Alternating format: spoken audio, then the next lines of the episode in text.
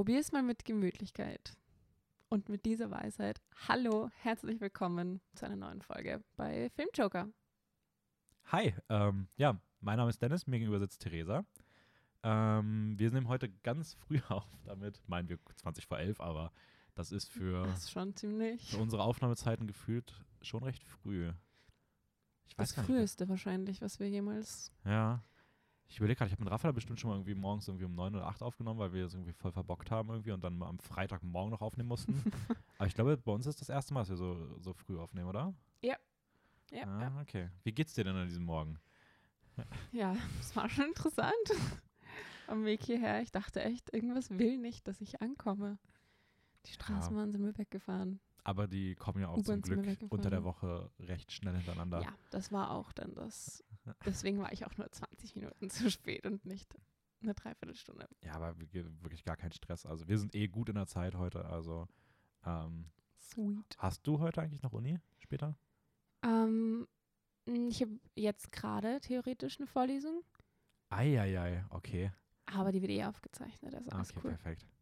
Ähm, ja, wir machen heute weiter mit unserem äh, mit unserer Disney-Reihe. Wir sind, glaube ich, bei der dritten Ära. Ja, ne? Mhm. Ja, bei der dritten Ära. Wir hatten schon das Golden Age, die Anfänge und dann die Kriegszeit. Also wenn ihr die nicht kennt, dann gerne mal die alten Folgen abchecken. Die heißen irgendwas mit Disney.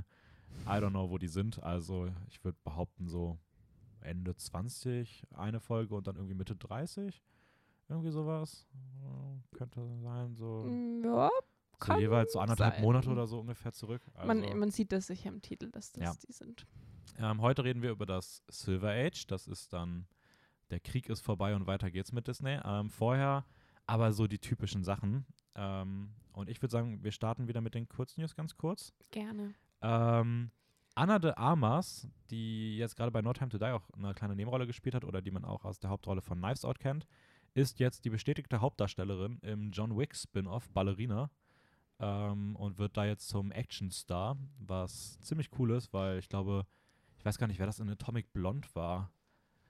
Ähm, war das Charlie Theron, glaube ich, die ja auch schon jetzt unter in dieser in dieser nicht Welt, aber von den gleichen Produzenten oder so in dieser, in, ja doch, irgendwie in dieser Welt ja auch schon so zu so einer kleinen Action-Ikone aufgemacht wurde und der soll ja auch ziemlich gut gewesen sein und jetzt soll Ballerina kommen und mal gucken, wie, wie gut der wird, aber Anna de Armas auf jeden Fall momentan so eine der meistgebuchten Schauspielerinnen gefühlt, äh, die jetzt ja auch, glaube ich, nächstes Jahr dann in Marilyn Monroe, also Marilyn Monroe verkörpert. Okay. Ähm, ja, das ist auf jeden Fall so das Einzige, was es die Woche irgendwie zu berichten gab. Sonst ist, sind eher wieder nur Trailer rausgekommen, die ganz cool waren. Unter anderem der erste Trailer zu Lightyear, der neue Pixar-Film über die Vorgeschichte von Buzz Lightyear aus Toy Story. mhm. Ähm, der bekommt so einen, also es wird nicht, es wird ein Film, wo es nicht darum geht, dass er ein Spielzeug ist, sondern die einfach diese Space-Story, die ihm immer, über die immer erzählt wird, die man dann einfach sieht. Und der erste Trailer sah richtig nice aus. Also so ein okay, also animierter nicht erst. Spielzeug, sondern okay. Ja, nee, also, also er sieht halt aus wie immer, Mhm. so, aber es ist halt, also es wirkt nicht so, als ob sie sich bewusst sind, dass die Spielzeuge sind, sondern als ob halt einfach wirklich diese Geschichte, die immer erzählt Okay. wird. Das ist, ganz, das ist eigentlich ganz cool. Also ich dachte mir vorhin, als ich es gehört habe, dachte ich so, ja, okay, hm, aber der Trailer, war- es wirkte wirklich so ein bisschen wie so, weiß ich nicht so, ja, so Interstellar, der Marsianer und sowas und das halt in Wirklich? Toy Story gewandt, irgendwie total interessant und wenn der gut wird, dann soll es auf jeden Fall noch, ein, dann muss es eigentlich noch einen Woody Western Film geben als animierter Film. Das wäre halt irgendwie auch cool.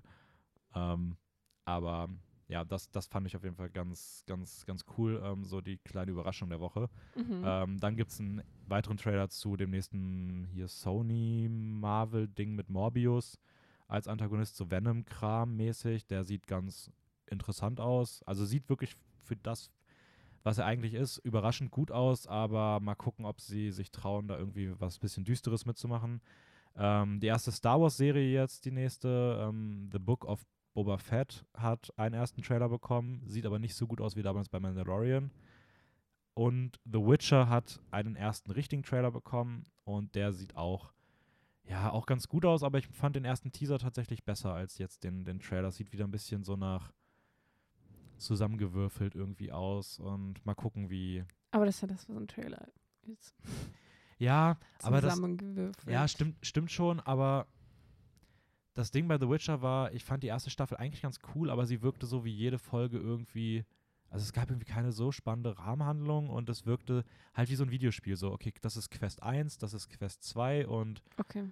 und das war halt irgendwie in der ersten Staffel sehr schwierig und ich weiß nicht, ja, ein Trailer ist mal zusammengewürfelt, aber ich habe irgendwie das Gefühl, dass selbst die, der Trailer irgendwie schon wieder so wirkte, als ob ich jetzt schon ahnen kann, dass die, äh, dass die Episoden wieder so sehr losgelöst voneinander Mm, sind und Okay. Dass man nicht so, weil ich finde, man kriegt bei der Witcher-Serie irgendwie kein Gefühl für die ganze Welt als Ganzes. So, das ist ein bisschen schade. Ähm, und dann haben zwei Oscar-Anwärterfilme ähm, ihre ersten Trailer bekommen. Maggie Gyllenhaal hat ihr Regiedebüt, äh, gibt ihr Regiedebüt mit The Lost Daughter mit Olivia Colman in der Hauptrolle, die gefühlt momentan jedes Jahr irgendwie einen krassen Film macht. Also ich, Ja, das ist, also ich die weiß ist echt nicht, ganz aber gut dabei, die Lady. ja, oder? Also ich Ja. weiß nicht, es hat alles angefangen mit The Favorite, glaube ich. So The Favorite war so, da hat sie auch den Oscar für bekommen und seitdem ist die jährlich eigentlich gefühlt nominiert Ganz oben mit dabei. für irgendwas und ähm, der sieht auch ziemlich cool aus. Also irgendwie so ein bisschen, ich weiß gar nicht, temporeich cooler Thriller. Mhm. Ähm, hat mich vom Trailer ein bisschen an Old erinnert von Shyamalan, den ich auch noch nicht gesehen habe, aber die beiden Trailer hatten irgendwie ein bisschen Ähnlichkeiten. Aber der hier sah halt richtig gut aus. Und äh, King Richard hat auch einen richtig starken Trailer bekommen mit Will Smith in der Hauptrolle, der den Vater von Serena und Venus Williams ähm, spielt. Und äh, Will Smith gilt, der lief ja irgendwo schon und ähm, er ist aktuell so der Favorit auf den Oscar für den besten Hauptdarsteller, was irgendwie ziemlich cool ist, weil Will Smith ja gefühlt seit 20 Jahren in Hollywood eigentlich vom Fenster weg war, nachdem er irgendwie nur noch so ein bisschen komische Filme gemacht hat. Mm, Ähm, ist das so? Er war halt nicht mehr ganz oben mit dabei, das meinst du? Er ja, so, also ich hätte also er war noch da. ja, das, das, ja, das auf jeden Fall, er aber halt nicht. halt sind sowas wie Gemini Man oder so. Also Okay, ja. ich hätte jetzt nicht gedacht, dass man Will Smith aktuell nochmal in einem Oscar, also dass du, dass der eine Oscar-Nominierung kriegt, geschweige denn, dass er als Favorit gilt. So. Hm. Also bei den Frauen ist aktuell Kristen Stewart Favoritin. Und wenn man sich überlegt, dass dann nächstes Jahr so Kristen Stewart und Will Smith die beiden sind, die die Oscars bekommen, Eigentlich richtig es cool. ist irgendwie ist es mega cool, aber es ist, da hätte man halt, wenn du nie von Film gehört hättest, so vor zwei Jahren hätte dir wer gesagt, ja, in zwei Jahren bekommen die beiden den Oscar, wärst du, Also, ja, ja, klar, klar. also, ja, mal gucken, aber vielleicht kommt es eher am Ende ganz anders, aber ja. Das dazu. Mhm. Und dann würde ich sagen, gehen wir rüber zum, zum Recap. Ja, Ähm, magst du anfangen und ich mache danach irgendwie so Viennale durch Rush? Ja, Ja? ja, Okay, passt. dann Ähm, start, please. Okay, wow, das war jetzt voll die gute Einleitung. Ähm, also ich habe den Film Birds of Paradise angeschaut. Kennst du den? Äh, ich habe gesehen, dass du den gesehen hattest vor ein paar Wochen oder Ja. so und habe mir den auf der Watchlist, glaube ich, auch geparkt. Ich habe von dem noch nie gehört gehabt, habe aber gesehen, dass der aus dem Jahr ist und auch ganz gut bewertet ist. Genau, der ist dieses Jahr rausgekommen und kann man auf Amazon Prime anschauen. Also so bin ich auch irgendwie drauf gekommen. Aber ich kannte den Trailer schon mal, weil ich nach Booksmart ein ziemlicher Fan von ähm, Diana Silvers war.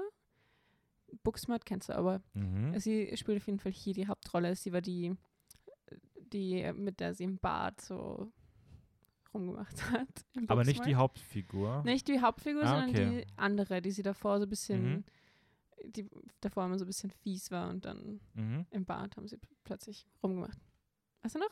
Ja, ja, ich, ich habe Booksmart noch gut im Kopf. Okay. Jedenfalls, das äh, war sie und sie spielt hier die Hauptrolle gemeinsam mit, ähm, und jetzt muss ich nachschauen, wie sie heißt, Christine Frossett oder so in der Art. Kennt man die irgendwoher? Ja, die kennt man aus Looking for Alaska und dieser Netflix-Film ähm, Sarah Burgess is a Loser. Ah, okay. Habe ich beide nicht gesehen.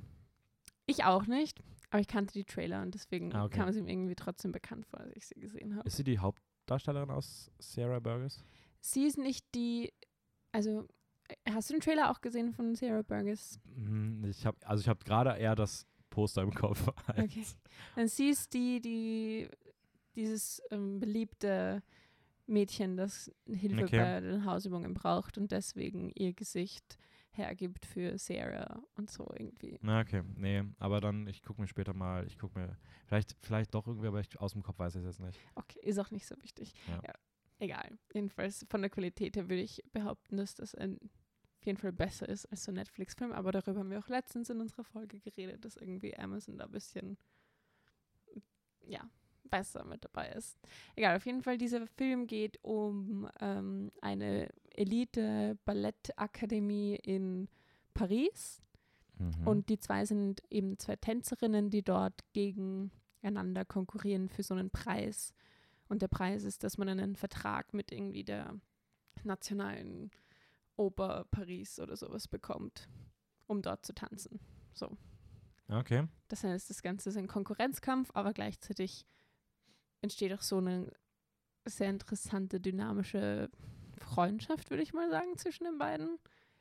Und dann ist das Ganze noch so verknüpft mit halt Problemen in der Familie und dann so gesellschaftlichen Problemen mit Geld und, und irgendwie, die eine kommt aus so einer richtig reichen Familie von der Botschafterin oder sowas und hat voll damit zu kämpfen, mit dem Druck von ihren Eltern und die andere halt eher so einer, so sie ist auf einem Stipendium dort und hat halt ihr Land verlassen, um dorthin zu gehen und so. Und es ist auf jeden Fall richtig cool, Ja, okay. richtig gut. Hat mich gerade irgendwie ein bisschen an And Then We Danced erinnert, von deren, von der Rahmenhandlung so. Ähm, aber klingt auf jeden Fall erstmal, erstmal interessant so. Ähm, geht, geht der, wie lange, weißt du ungefähr, wie lange der geht? Also ist das eher so ein, Ähm, nur so um die zwei Stunden, glaube okay, ich. also normal, ist Ja. jetzt nicht besonders kurz oder besonders lang. Nein, nein, ist relativ normal gewesen, genau.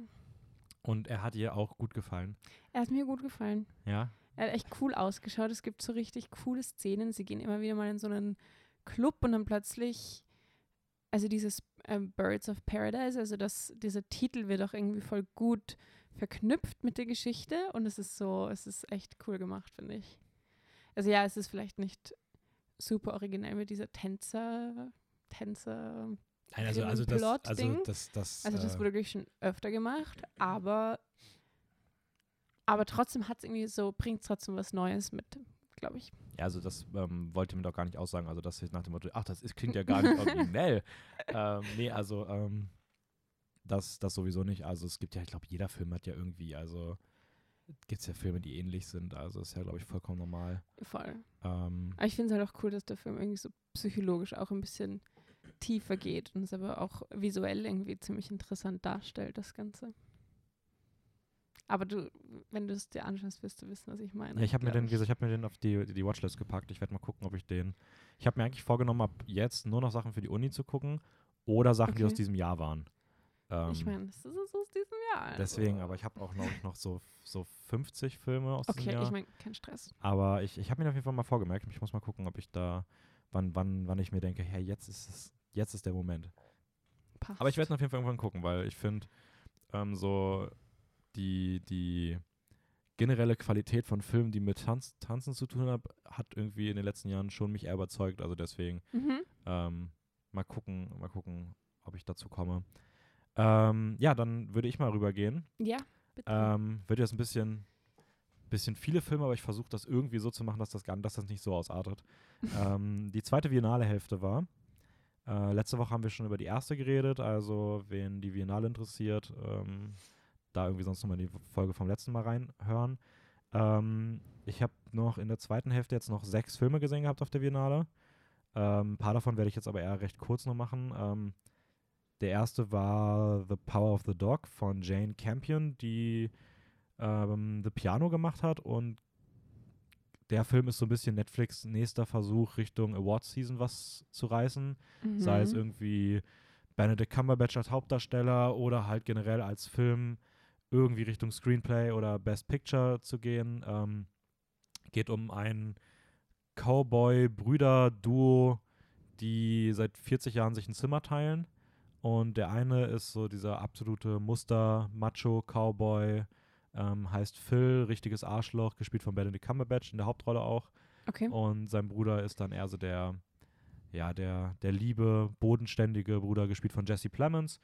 Ähm, und als Jesse Plemons Figur dann eine, eine Frau in sein Leben bringt und damit auch in den Haushalt, ähm, ändert das so die ganze Bruderdynamik und ähm, geht dann aber sehr stark auch darum, dass die Hauptfigur halt damit konfrontiert wird, dass der Sohn der Frau sehr anders ist, als es so der Cowboy-Ethos vorsieht, so äh, nicht dieses typische Männerbild und er damit Okay. auch so ein bisschen mit seiner eigenen Vergangenheit, was er wirklich von so Themen wie Liebe hält, Identität und wie viel man sich vielleicht auch in diese Rollen rein verstellt, um irgendwie dazuzugehören. In welcher Zeit spielt der Film? Mm. Hm. Ich würde sagen so 1920 oder so, also recht spät. Okay. Weil es gibt schon. Boah, lass mich kurz überlegen, jetzt habe ich gerade, jetzt will ich gerade nichts Falsches sagen. Verwechsel ich das gerade mit einem ich Film? mein, wenn du es nicht weißt, schlimm. Ähm, ich meine, es Hat gibt dann auch schon sowas wie Autos oder sowas. Also, ähm, ist, Okay. ich glaube, es ist ein Spätwestern. Alles klar. Aber ähm, ja, ziemlich, ziemlich cooler Film. Ist ein reiner, also ich würde sagen, es ist ein reiner Schauspielfilm. Also die Schauspielleistung steht halt komplett im Mittelpunkt. Mhm. Ähm, Benedict Cumberbatch wie immer großartig, Jesse Plemons eh immer großartig, Kirsten Dunst mag ich irgendwie persönlich nie so gerne, aber ich finde, sie macht das hier trotzdem ziemlich gut. Und Cody Smith McPhee, der ist so der, den man wahrscheinlich am wenigsten kennt, ähm, der gliedert sich aber auch perfekt in diesen Cast eigentlich ein. Ähm, ja, ist ein bisschen anderer Cowboy, so Western-Film, der mit diesem Cowboy-Image eher so bricht, aber ähm, ja, ziemlich cool. Das war der erste. Am gleichen Abend habe ich noch Benedetta geschaut. Mhm. Der provokante Erotik, Religionskritik, Comedy, Dram, Horror-Thriller-Mix äh, von Paul Verhoeven über ein ähm, Kloster im 17. Jahrhundert, bei dem Benedetta, soll auch auf einer wahren Geschichte basieren, Okay. bei dem Benedetta dann, als sie so Anfang 20 ist, ähm, die junge und etwas frechere Bartholomea kennenlernt und die beiden sich irgendwie körperlich zueinander hingezogen fühlen im Kloster und Ähm, Uh, an sich okay, ziemlich, ziemlich cool von der Thematik. Das wird auch, also das, das wird auch echt schön rübergebracht. Mhm. Aber der Film ist komplett hin und her gerissen, was sein Genre angeht. Und ich finde es hier hat echt sich am Anfang unangenehm. schon so angehört. Ja, also ich finde, ich alles irgendwie machen wollen. Ja, ich mag Genre-Mixe eigentlich, aber der beginnt teilweise am Anfang mit so einem Monty Python-Humor fast schon, der irgendwie ganz komisch ist. Also so richtig, so richtig komisch, komisch so. Und dann, also ich weiß nicht, ich finde irgendwie die einzelnen Passagen passen gar nicht zusammen und ich mag die Tonalität, mochte ich leider nicht so gerne. Okay. Finde aber trotzdem, dass es ein cooler Film ist, der vom Thema her irgendwie ziemlich provokant und auch wichtig ist und das aber trotzdem irgendwie ganz gut behandelt. mhm. Ähm, dann habe ich Drive My Car gesehen, da sage ich gar nicht viel zu. Das ist ein japanisches Drama gewesen über einen Theaterregisseur, der mit dem Verlust seiner Frau umgehen muss und eine neue Produktion anstellt. Ziemlich cooles Drama, aber was sehr Spezielles und das wird man wahrscheinlich in den nächsten Jahren hier eh nirgendwo zu sehen bekommen. Ähm, ging drei Stunden, der war recht lange, aber war Ah, trotzdem okay. cool. Heftig. Ähm, dann kam das letzte Wochenende und da kamen die ganzen Highlights. Da kam zum einen Spencer. Mhm. Von Ähm, dem habe ich auch schon gehört. Ja, das ist der Kristen Genau. Stewart-Film des Jahres. Ähm, Pablo Larraín, Pablo Larraín, Pablo Larraín, ich weiß nicht, wie man den ausspricht. Der hat so ein, der hat so ein komisches I auf dem, noch so einen Akzent auf dem I. Und irgendwie ist das nach einem R-R-A im Spanischen Äh, richtig seltsam auszusprechen, weil es ist so Larraín, aber das klingt falsch. Ähm, ist Spanisch? ich glaube, er, ist, er hat argentinische Wurzeln, aber er macht immer Okay. spanischsprachige Filme. Aber Spencer nicht. Spencer ist jetzt Englisch. Okay. Ähm, anyways, ist zumindest die Geschichte über ein Weihnachtswochenende im royalen Königshaus aus der Sicht von Lady Diana. Ähm, gespielt von Kristen Stewart, die also ohne Frage hier das beste Schauspiel ihrer Karriere bisher gezeigt hat. Also das ist wirklich nochmal Welten über allem anderen und ich fand sie in den letzten Sachen, die ich von ihr gesehen habe, auch immer schon ganz gut. Ähm, also auch eine richtig krasse Entwicklung mittlerweile. Also ich fand sie immer schon gut. Ich habe das schon gespürt. Ich fand sie in Twilight wirklich. Also in Twilight war sie, war sie nicht gut. Doch, sie war wundervoll. Hast du mal Into, Into the Wild gesehen? Nein. Weil da gibt, da ist sie in so einer Nebenrolle, da kommt sie so für 20 Minuten in den Film und ich finde, da hat sie ein paar Szenen, die sind richtig unangenehm. Ja. Also da, Into the Wild. ja, da gibt es so eine das war doch dieser ganz komische, der absolut keine gute Kritik bekommen hat, dieser Film, oder? Ich glaube, der hat eigentlich ganz gute Kritiken Bist du bekommen. sicher? Ich meine ja. Ich meine nicht. ich meine, es könnte auch sein, dass ich Also gerade was ganz anderes im es Kopf gibt habe. aber es viele Filme, die so. mit diesem Wild und Abenteuer Ja, das, aber dieses Into the ich, Wild? ich, ich schaue das gleich mal nach. ja, wirklich, ja. Ä- ähm, genau, also ich finde, der Film Spencer war meiner Meinung nach richtig cool, weil erstens Kristen Stewart großartig gespielt, dann die ganze Inszenierung von Pablo Larraín war so spannend, also der hatte so eine ganz eigene Art, so Bilder zu kreieren und die Okay. Kamerabewegungen und die Einstellungen. Also ich weiß nicht, es hat mich irgendwie teilweise so von, es hatte so, so minimale Züge so von Wes Anderson, aber es war dann trotzdem irgendwie immer noch ein richtiger F Spielfilm und jetzt nicht dieses Theatral oder sowas, aber einfach so die Bildkomposition und so, das war schon viel auch so mit Symmetrik gearbeitet. Ähm, ist es Into the Wild, den, den du meintest? Nein. Welchen meintest du? Ich weiß es nicht, was ich gemeint habe. okay. Ich habe keine Ahnung, was ich gemeint habe.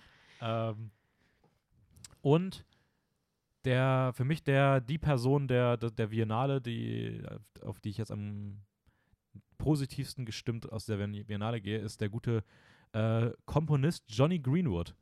Das ist irgendwie einer, der auch in der Band Ra Radiohead einer der, der Gründer ist und da, glaube ich, Keyboarder oder irgendwie so. Ich kenne jemanden, der so heißt. Johnny Greenwood. Nein, Greenwood. Okay. Generell so? Oder Ja. aus der aus, aus einer Musikrichtung? Nein, so aus der Schule. Achso, okay. Ja, vielleicht sind die verwandt, wer ja, weiß das. vielleicht. Ja. Frage ich ihn Ähm, mal, wenn ich ihn jemals wiedersehen sollte. hey, bist du eigentlich der aus Radiohead? ähm, und Johnny Greenwood hat nämlich schon bei Power of the Dog die Musik gemacht, die da schon das Beste war und auch bei Spencer und der Spencer Soundtrack ist unfassbar gut gewesen. Ähm, und er macht auch jetzt noch dieses Jahr für Licorice Pizza den, den Soundtrack, der neue Film von Paul Thomas Anderson. Und alle drei Filme sind so potenzielle Oscar-Nominierungen. Also der könnte einfach nächstes Jahr von fünf Nominierungen in der Komponist, also in der Filmmusik-Kategorie Ja. einfach drei Nominierungen bekommen. Und ich weiß nicht, ob es das jemals gab, Gibt aber das? Ja, geht bestimmt. Also mal, mal schauen. Aber also Spencer Musik war wirklich krass. Ähm, dann habe ich noch den süßen Petit Maman gesehen von Celine Sciamma. Das ist die Portrait of a Lady on Fire. Mhm, mhm. On Fire? In Fire? On fire. On Fire Regisseurin. Ähm, über ein achtjähriges Mädchen, das im, im Hause ihrer Oma, die künstlich, künstlich, die kürzlich verstorben ist, ähm, Oh, die künstlich verstorben ist, so entstehen Gerüchte. ähm, auf ein anderes Mädchen äh, trifft und sie im Wald gemeinsam spielen und dann wird aber eine ganz abgedrehte Story raus, aber gleichzeitig ist der Film einfach unfassbar süß. Also der Film war richtig, richtig, richtig süß. Was Äh, ist das für ein Genre? Fantasy-Drama. Okay. Ja, auch FSK 6, also eher was, also es ist auch Okay. nichts, nichts mm, abgespaced Brutales oder sowas. Mhm. Aber wirklich eine schöne, einzigartige Geschichte, geht nur 70 Minuten, also auch ein kur richtig kurzer Film. Und unfassbar lustig. Also die beiden Kinderdarstellerinnen sind, glaube ich, auch, sind Schwestern, wenn nicht sogar Zwillinge. Aber ich glaube, es sind nur Schwestern, ich weiß ich nicht genau. Haben so eine krasse Chemie miteinander und so, sie sind so witzig gewesen. Also Celine Sciamma kann Kinder inszenieren wie fast keine andere Regisseurin oder Regisseur, die ich aktuell so kenne. Also, ähm, ja. Cool. Und der letzte Film, und dann sind wir durch, ja? ähm, war mein Biennale Highlight. äh, The Worst Person in the World von Joachim Trier. Ähm, ein, damn, ich wollte es nachgucken, dänischer oder norwegischer Film. Ich bin mir leider nicht ganz sicher. Ich glaube norwegisch, weil sie reden immer wieder über Oslo. Aber ich dachte bei Trier, dass Trier immer aus Dänemark kommt. Aber naja, ich glaube norwegischer Film. Ähm, es geht um Julie. Julie ist eine junge Frau, die Schwierigkeiten dabei hat, ihren Platz so im Leben zu finden und sich darauf festzulegen, was sie für eine Karriere machen möchte, mit welchen Menschen sie ihren, also die Wege gehen möchte, was sie in ihrem Privaten will. Ähm, und ja, sie hat am Anfang des Films einen, einen deutlich älteren, einen deutlich älteren Freund, ähm, lernt dann aber auch noch auf einer Bekanntschaft ähm, jemand anders kennen und langsam beginnt immer mehr so zu bröckeln, was so das Gerüst ihres Lebens war und ähm, ist eine schöne Coming-of-Age-Story, wenn man davon noch sprechen kann, weil die Figuren eigentlich schon ein bisschen älter sind. Mhm. Ähm, Renate Reinswe äh, hat in Cannes den, den Preis für die beste Hauptdarstellerin gewonnen. Unfassbar, die spielt diese Figur so gut. Also ich glaube, es ist eine der besten weiblichen Figuren, die ich so je irgendwo gesehen habe. Die Figur ist so komplex. Generell, diese ganzen Figuren fühlen sich so authentisch an. Okay, cool. Also unfassbare Fi Figurenkonstruktion Ja. ähm, mega vielschichtig, äh, keine, gar nicht in Richtung Stereotype. Also auch jede Figur fühlt sich irgendwie so total verwundbar an. Alle haben so viele negative Seiten auch, die aber nie irgendwie zu schlimm werden oder zu sehr verurteilt werden, weil immer es um Mhm. diese Menschlichkeit geht und das Zwischenmenschliche. Ähm, unfassbar lustig. Also richtig, richtig, richtig witzig. Krass dramatisch. Ähm, hat mich in eine. Hat mich, also ich habe den Film am Sonntag gesehen und ich bin immer noch mitgenommen. Also ich habe so viel über Sachen in meinem Leben nachgedacht und ähm, bin in so eine richtige. Sinnkrise gestürzt. Obwohl es gar nicht so was Krasses ist. äh, der Film behandelt, also der, ich habe noch, noch keinen Film gesehen, der so aus der aktuellen Zeit gefallen ist. Der Film redet über, über Mansplaining, über alle möglichen Themen, die es so aktuell, aktuell gibt. Sexismus, Sexualität, ähm, Sexualität in Verbindung mit Geschlechterrollen und Geschlechtererwartungen. Mhm. Ähm, und auch super viel so mit Widersprüchen, ähm, wenn man ja eigentlich dafür ist, wie kann man dann dafür sein? Ist das dann nicht voll kontraproduktiv für das Ganze oder gibt es da nicht auch was Gutes drin? Fühlt sich aber nie reingequetscht an. Also man hat nie das Gefühl, so, ach, hier der Film, der will jetzt irgendwie das Ganze hier irgendwie so thematisieren und Es sich da klingt, anbiedern. das wäre ziemlich viel irgendwie, Aber- würde ziemlich viel angesprochen werden. ja, voll, aber es ist so voll irgendwie authentisch Okay. eingebaut und hat die witzigste Drogentrip-Szene, die ich glaube ich seit langem gesehen habe. Ähm, auch generell super kreativ und manche Szenen einfach, wo man sich denkt, okay, krass, wo kommt das jetzt her? Aber wie geil ist das bitte? Und ähm, Mhm. Ja, The Worst Person in the World hat mich sehr an ähm, Another Round, der Druck, äh, nee, Druck, der Rausch aus letzten Jahr erinnert mit Mats Mikkelsen. Zumindest so von dem Vibe. Und ist für mich auf jeden Fall mit Abstand der beste Film, den ich dieses Jahr gesehen habe. Nicht mit Abstand, Vortex war auch richtig, richtig stark. Aber ja, die beiden, ähm, Okay. jede Woche ein, ein krasser Film gewesen. Und äh, damit ist leider die Biennale auch vorbei.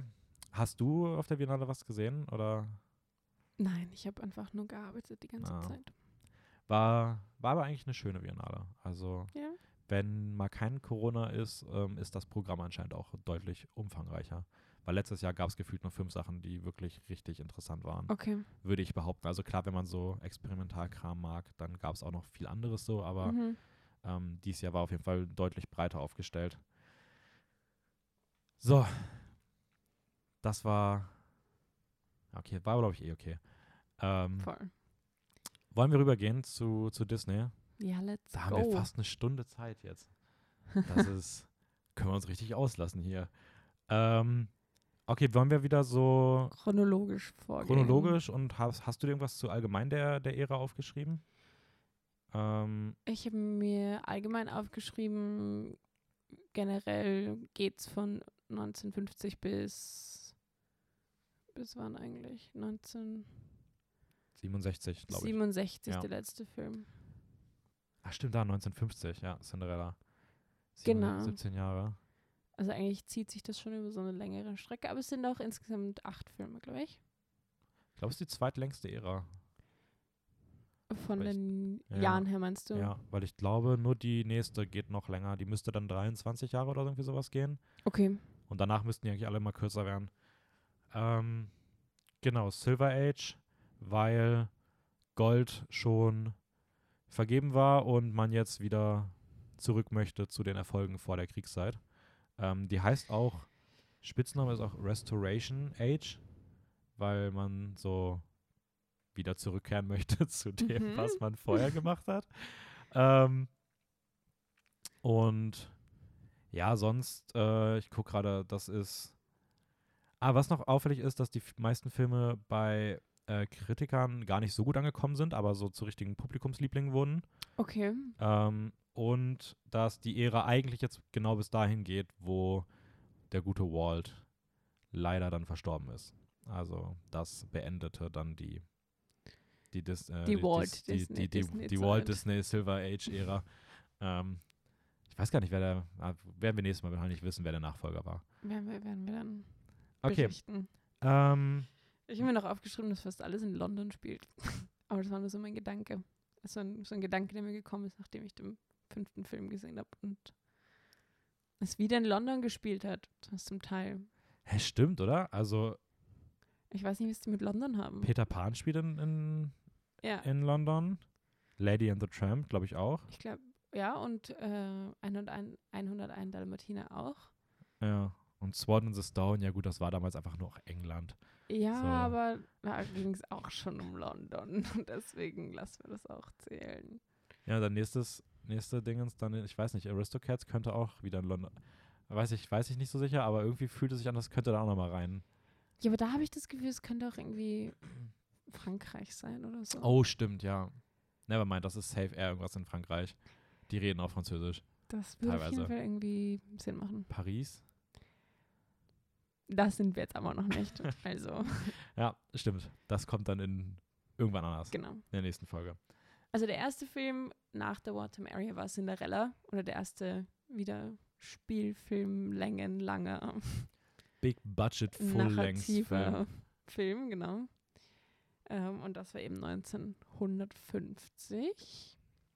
Soll ich beginnen? Magst du beginnen? Mm, Du kannst gerne, wenn du magst, ähm, Okay. beginnen. Also ich glaube, bei Cinderella muss ich jetzt nicht unbedingt vom Inhalt erzählen. Ich glaube, wir wissen alle ungefähr, worum es geht.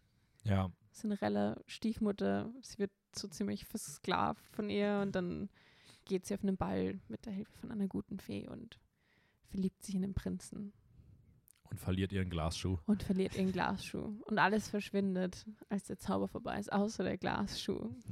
Der bleibt Stimmt. als Andenken. ja, genau. Als Andenken von der guten Fee. Das war alles der Plan der, der Fee. Genau. Aber wenn das der Plan der Fee war, hätte sie auch einfach sagen können, dass sie sich um Mitternacht nicht zurückverwandelt. Eigentlich schon. Aber dann wäre halt die Geschichte so schnell vorbei gewesen. Einfach nach 40 Minuten Film vorbei. Ja. Aber ja, ja, okay. Ja, nee, also ich glaube auch, dass das sollte an Handlungszusammenfassung reichen. Also ich glaube, bei den meisten Filmen jetzt Ja, ähm, weiß man grob, worum es geht. voll. Mm, Wie hat dir der Film gefallen? Sehr gut. Also ich muss sagen, ich kannte den, ich kenne den, glaube ich, in- und auswendig. Das war früher echt einer meiner Lieblings-Disney-Filme. Ah, echt? Okay. Das war ganz oben dabei. Ähm, und ich, also ich mochte ihn immer noch. Es war jetzt nicht so, dass ich ihn nicht mochte. Was interessant war, war am Anfang habe ich ihn erst auf Deutsch geschaut und dann habe Mhm. ich umgeschalten auf Englisch, um so den Unterschied zu sehen. Also ich habe wirklich Deutsch geschaut, umgeschalten, zurückgespult, dieselbe Szene nochmal angeschaut. Und am Anfang die Szene, wo sie singt von ähm, A Dream is a Wish Your Heart Makes Mhm. auf Deutsch singt sie schon ganz explizit davon, dass sie jetzt einen Mann braucht. Während sie ähm, im Englischen halt einfach davon von ihren Träumen und sowas singt, was ich sehr interessant fand. Na, okay. Da Das war da- so, da, da ist wieder mal die deutsche Synchro schon wieder interpretativ ein paar Schritte weiter gewesen. Genau, die waren schon so, ja, ja, voll. Also ihr Traum muss der Prinz sein. Obwohl ich jetzt glaube eigentlich, dieses ganze Thema abusive ähm, Stepmom oder whatever, also im, im Haushalt Mhm. irgendwie so Ja, also ich glaube, Also dieses Thema, finde ich, kommt viel mehr raus bei ihrem, bei ihrem Träume, vom Träumen singen singt. Also sie träumt ja eher wegzukommen. mhm. du meinst jetzt, wenn sie im, Eng als sie im Englischen noch singt? Ja, genau. Ja. Also da hätte ich eher so verstanden, ja, sie träumt halt davon, wegzukommen, wegzureisen und Leute, weiß ich nicht, so in die Welt hinaus und von diesem Leben wegzukommen. Ergibt ja eigentlich auch viel mehr Sinn. Also ich glaube, wenn sie in der Situation ist, dass sie in einem Haus von ihrer, also von ihrer Stiefmutter Ja, gefangen gehalten wird und versklavt wird, dann wird ihr erster Traum wahrscheinlich eher sein, Freiheit, Leben genießen, ja rauskommen genau, und nicht, genau. Ich brauche einen Mann. Das ist jetzt der Prio 1. Mann, das wird mein ganzes Leben umkrempeln. Ja, okay, aber interessant, dass da, dass da in der, also dass das auch in der Synchro wirklich so geändert wurde. Aber ich glaube, man hat sich bei Disney, ich habe das bei irgendwelchem, irgendeinem anderen noch, ähm, auch noch, aber in einem ganz anderen Kontext aufgeschrieben, ähm, dass wohl die, die Übersetzungen, was gerade die Lieder angeht oder auch sowas, sehr, sehr frei sind immer gewesen. Also, ähm, Ja, ich meine, ist eh okay. Und ich finde es auch voll interessant, eigentlich Filme von Disney erst auf Deutsch und erst auf Englisch oder irgendwie andersrum anzuschauen. mhm. weil zum Beispiel die Lieder halt immer noch mega gut sind. Also so vom, ja, voll. also da fehlt irgendwie nichts. Aber ich fand es interessant, was da inhaltlich auch geändert wurde. Ja, also ich habe halt als, als Kind ja auch die ganzen Lieder irgendwie so auf Deutsch gekannt und ähm, da waren die ja eh super. Ich kann halt irgendwie mit, Deu ich finde halt irgendwie so deutsche Musik teilweise irgendwie ein bisschen komisch, so deswegen bin ich ganz froh, dass ich sie jetzt halt auf Englisch Okay. gesehen habe. Ähm, weil natürlich irgendwie, ich denke mir dann halt maximal noch, oh ja, Kindheit, das war cool. Mhm. Aber ich, ich, Ach ja, die Kinder. ach ja, die Kindheit, das war ganz nett, ne? ähm, nee, aber ähm, ja, interessant, dass das so tatsächlich so geändert wurde. Ähm, ich muss sagen, ich fand Cinderella aber auch ziemlich cool. Also ich mochte den auch, ich konnte mich an den natürlich, wie es bei allen diesem Film sein wird, nicht wirklich dran erinnern, was Mhm. passiert. Ähm, witzig, ich habe dann bei den Filmen, die ich, ich habe vor einem Jahr mal die ganzen Remakes gesehen. Alle, ich habe mir alle Remakes in der Woche angeguckt, die es von Okay. Disney-Filmen gibt. Und das ist dann irgendwie schon cool, wenn man jetzt halt nochmal so das Ursprungsmaterial sieht und dann wirklich teilweise sieht, wie dicht sie halt dran geblieben sind an der, äh, an der Handlung. Ähm, ich fand das bei Cinderella, was mir nicht so gut gefallen hat, ich finde, der Einstieg ist sehr abrupt gewesen. Also ich hatte das Gefühl, der Film ist unfassbar schnell in seiner Handlung drin. Also ich hatte, ich habe gedacht, ich habe, glaube ich, sogar nachgeguckt, ist schon bei mir schon ein bisschen her, aber ich glaube, ich habe sogar nachgeguckt, ob ich aus Versehen irgendwie den schon mal angefangen hatte und die ersten zehn Minuten gefehlt haben. Weil ich wirklich das Gefühl hatte, so, okay, der geht gerade irgendwie so abrupt schnell los. Naja, Ähm, es, es zeigt halt dieses hektische Leben, was sie führt, in dem sie alle bedienen muss und so. Ja, stimmt schon. Vielleicht auch einfach irgendwie Disney-untypischer, schneller Einstieg. Ich, ich weiß nicht. Also ich hatte irgendwie, ich weiß gar nicht, was es war, aber irgendwie hatte ich das Gefühl, das geht unerwartet schnell los und Okay. ich hatte das Gefühl, ich habe irgendwas verpasst so. Hätte ich nicht so wahrgenommen. Ähm, ist aber auch Aber das ist halt her. so anders in der Wahrnehmung, ist voll okay. Aber die Mäuse sind süß, Oh, die Mäuse sind die Stars vom Film. oder? ja, ja, Mäuse sind das immer war witzig. und ist und wird weiterhin der beste Part von dem Film bleiben. Ja, die Mäuse sind, die Mäuse sind echt süß. Das ist nicht meine Meinung, das ist ein. Fakt. Fertig. Äh, ich habe mir eine Frage aufgeschrieben. Mhm. Ähm, glaubst du, dass so diese, diese Glasschuhe, die sie trägt, Ja, können die bequem sein? nein. Die, das geht nicht, oder? Das macht auch keinen Sinn. Also es macht auch keinen Sinn, dass das ich- überhaupt funktioniert. Weil ich finde, das wirkt komplett wie Folter. Ich habe letztens ein Video gesehen, wo jemand Holzschuhe gemacht hat, aber Holzstöckelschuhe. Und da dachte ich mir schon, mm, ouch. Aber Holz passt sich zumindest noch ein bisschen an nach einer Zeit. Glas? Uh-uh. Also Vor allem stell dir vor, die zerbrechen, weil du zu fest auftrittst. Hast du erstmal Scherben im Fuß stecken. also ich wollte gerade sagen, gut, es kann natürlich irgendein Glas sein, das extra so ist, dass es nicht bricht oder dass dann auch so ganz klar, glatte. Oberflächen. Ja, eh. So, aber trotzdem, also ich, also ich habe wirklich. Haben Sie sich wirklich überlegt, was ist der unbequemste Schuh, den wir uns ausdenken können? Weil ich finde, ein Glasschuh ist so, also eigentlich so das, das, das, also mehr geht nicht an Sachen, was eigentlich kein Schuh sein sollte. Doch, ein Schuh aus Nägeln. Ja gut, aber das kannst du in einem Disney-Film ja auch nicht inszenieren. Also. so einfach, ganz so läuft da zum Ball hin, ey, einfach Blutspur hinter ihr hergezogen. Aua. Ähm, okay, also es gibt nicht irgendwie, es, es gibt auch keine Glasschuhe, oder? Also ich habe Ich glaube nicht. Aber also in, in dem Kontext vom Film ist es ja so, dass dieser Schuh wirklich nur bei ihrem Fuß draufpasst und das macht halt mit einem Glasschuh am meisten Sinn. Weil der muss perfekt angegossen sein an ihre Fußform. Ja, okay. Ja, okay, das, das stimmt auch wieder. Ähm, ja, fand ich, fand ich irgendwie, ich habe einfach, ich habe mich, habe mich wirklich, also ich habe mich wirklich ernsthaft gefragt, ob, ob sowas ansatzweise realistisch ist, dass das nicht komplette Qual ist. Also ich, also ich könnte es mir schwer vorstellen, Ja, dass okay. sich jemand wirklich denkt, ja, ich glaube, ein Glasschuh wird ganz gut dazu passen. Ich glaube, Ja. den Ich, ich finde die, die, die Fee-Szene, also ab dem Moment, wo die Fee auftaucht und sowas, da, da macht der Film nochmal einen richtigen Sprung. Ja, das schaut so toll aus. Und ich, was ich mir auch dachte, beim, vor allem nachdem man halt diese ganzen Wartime-Era-Filme geschaut hat, und dann kommt man zu Cinderella und dann vor allem diese Balde-Szene, das schaut einfach aus wie ein Gemälde teilweise. Das könntest du dir so aufhängen.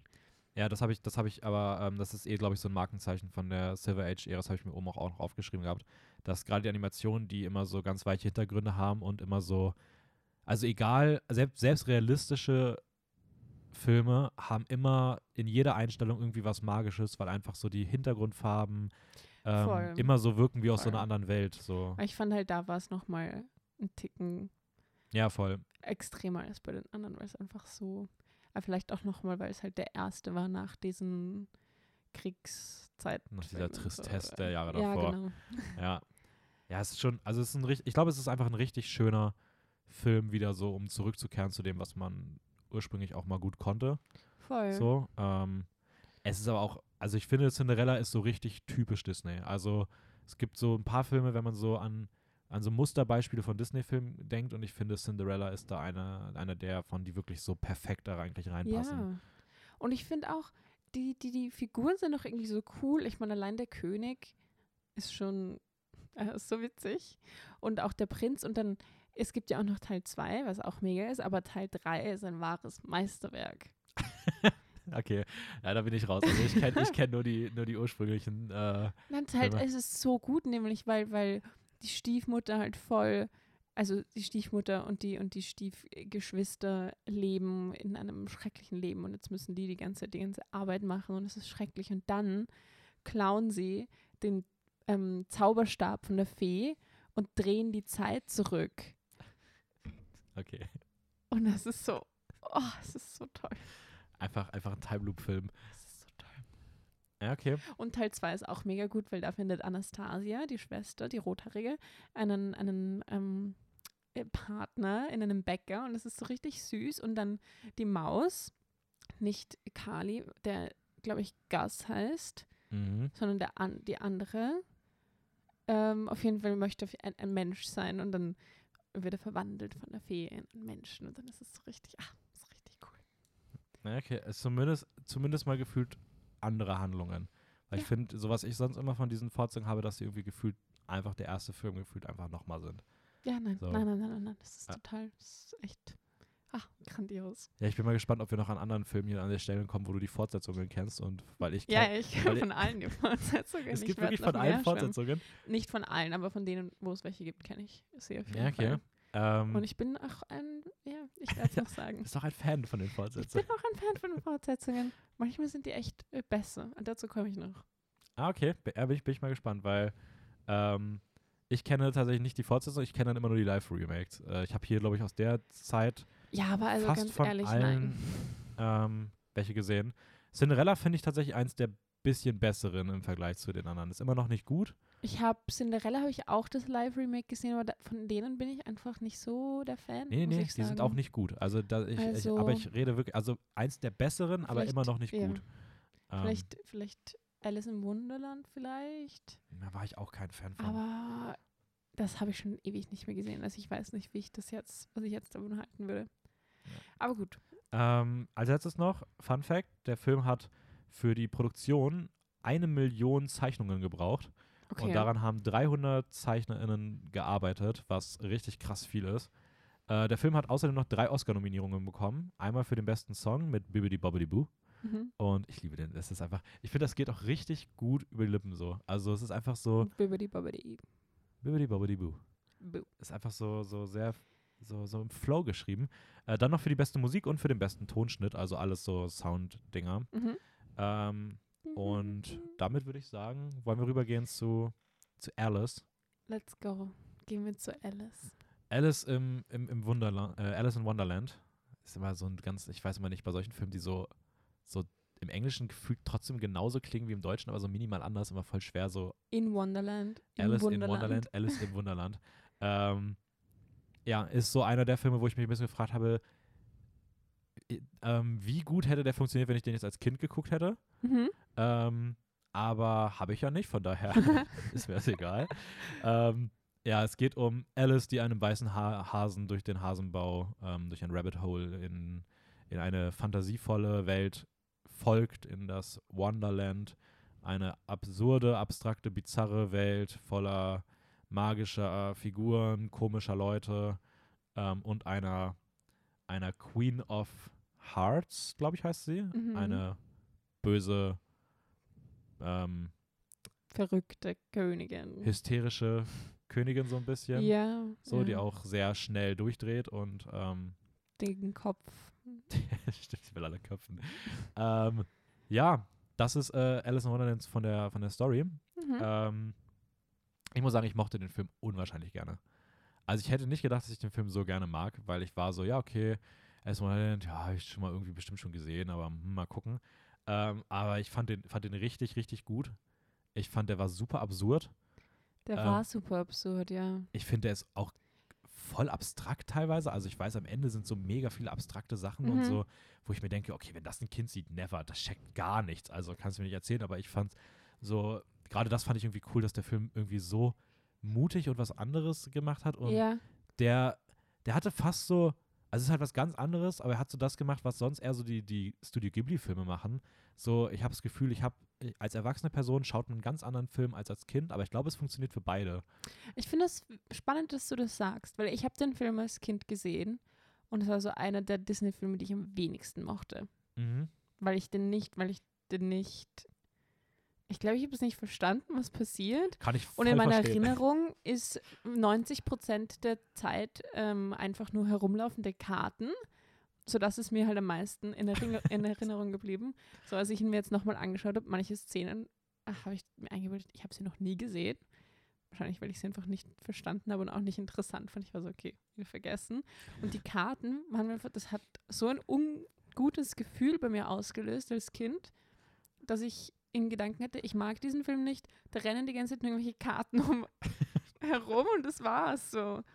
Und ich weiß nicht, es ist schon so, auch jetzt noch, dass es irgendwie voll herumspringt halt zwischen verschiedenen Sachen. Mhm. Aber es ist nicht ganz so komplettes Chaos, wie ich das so in Erinnerung hatte. Also ich, mir hat er jetzt auch gut gefallen. Okay, aber Aber- wollte ich nämlich gerade fragen, ob du ihn. Nein, jetzt habe ich, jetzt hab ich ihn eigentlich echt gemocht. Aber so davor habe ich mir halt kurz überlegt und ich war so, nein, also, Ich glaube aber tatsächlich auch, also ich kann mir nicht vorstellen, dass der wirklich für Kinder gut funktioniert. Also, also für mich zumindest hat er nicht funktioniert. also wenn ich den als Kind gesehen hätte, wäre ich auch so, what the fuck, was, was war das gerade?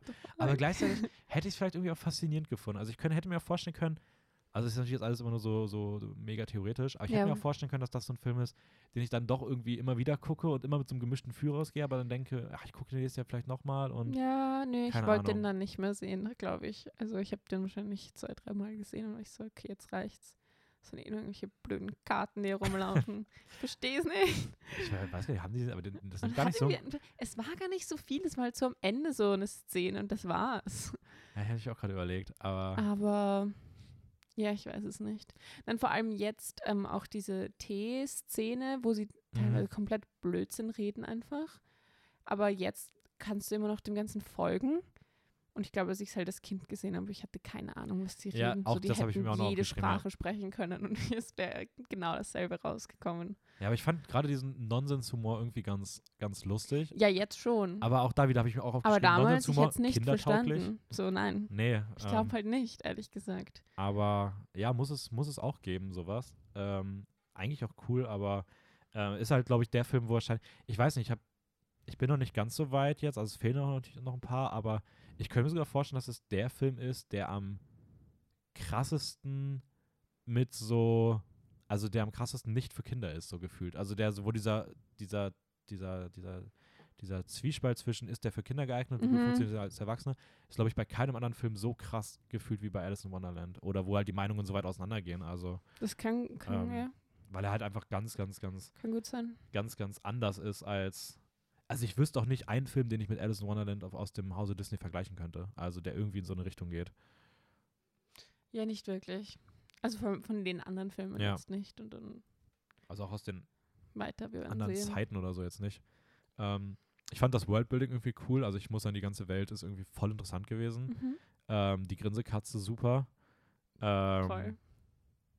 ja, war, war auch vielleicht auch, weil ich nicht so ganz wusste, wo es hingeht, weil ich schon das Gefühl hatte, dass beispielsweise das Remake ein paar andere, also ein paar Sachen sehr anders gemacht hat. So, deswegen Ja, ähm, war ich da jetzt nicht so, dass ich dachte, okay, ich weiß jetzt genau noch, dass das passiert und das passiert, weil beim ja. Remake war halt so das Grundkonzept, glaube ich, da, aber alles andere wurde Ja, schon. und dann hat man Johnny Depp gesagt, okay, du darfst einfach gefühlt die Hauptrolle gleichzeitig gleichzeitig noch sein Ja. und wir machen dich zu voll dem großen Ding hier. Ähm, ja, äh, ist ein Film, der äh, auch hier ein Fun Fact, der Film wurde von Walt Disney höchstpersönlich richtig verschmäht, also der mochte den gar nicht. Mhm. Ähm, lief aber an sich trotzdem eigentlich ganz gut und hat eine Oscar-Nominierung bekommen als beste Filmmusik. Ähm, Also die Okay. Filmmusik von Disney in den Silver Age war auf jeden Fall immer, immer anscheinend Oscar-nominierungswürdig.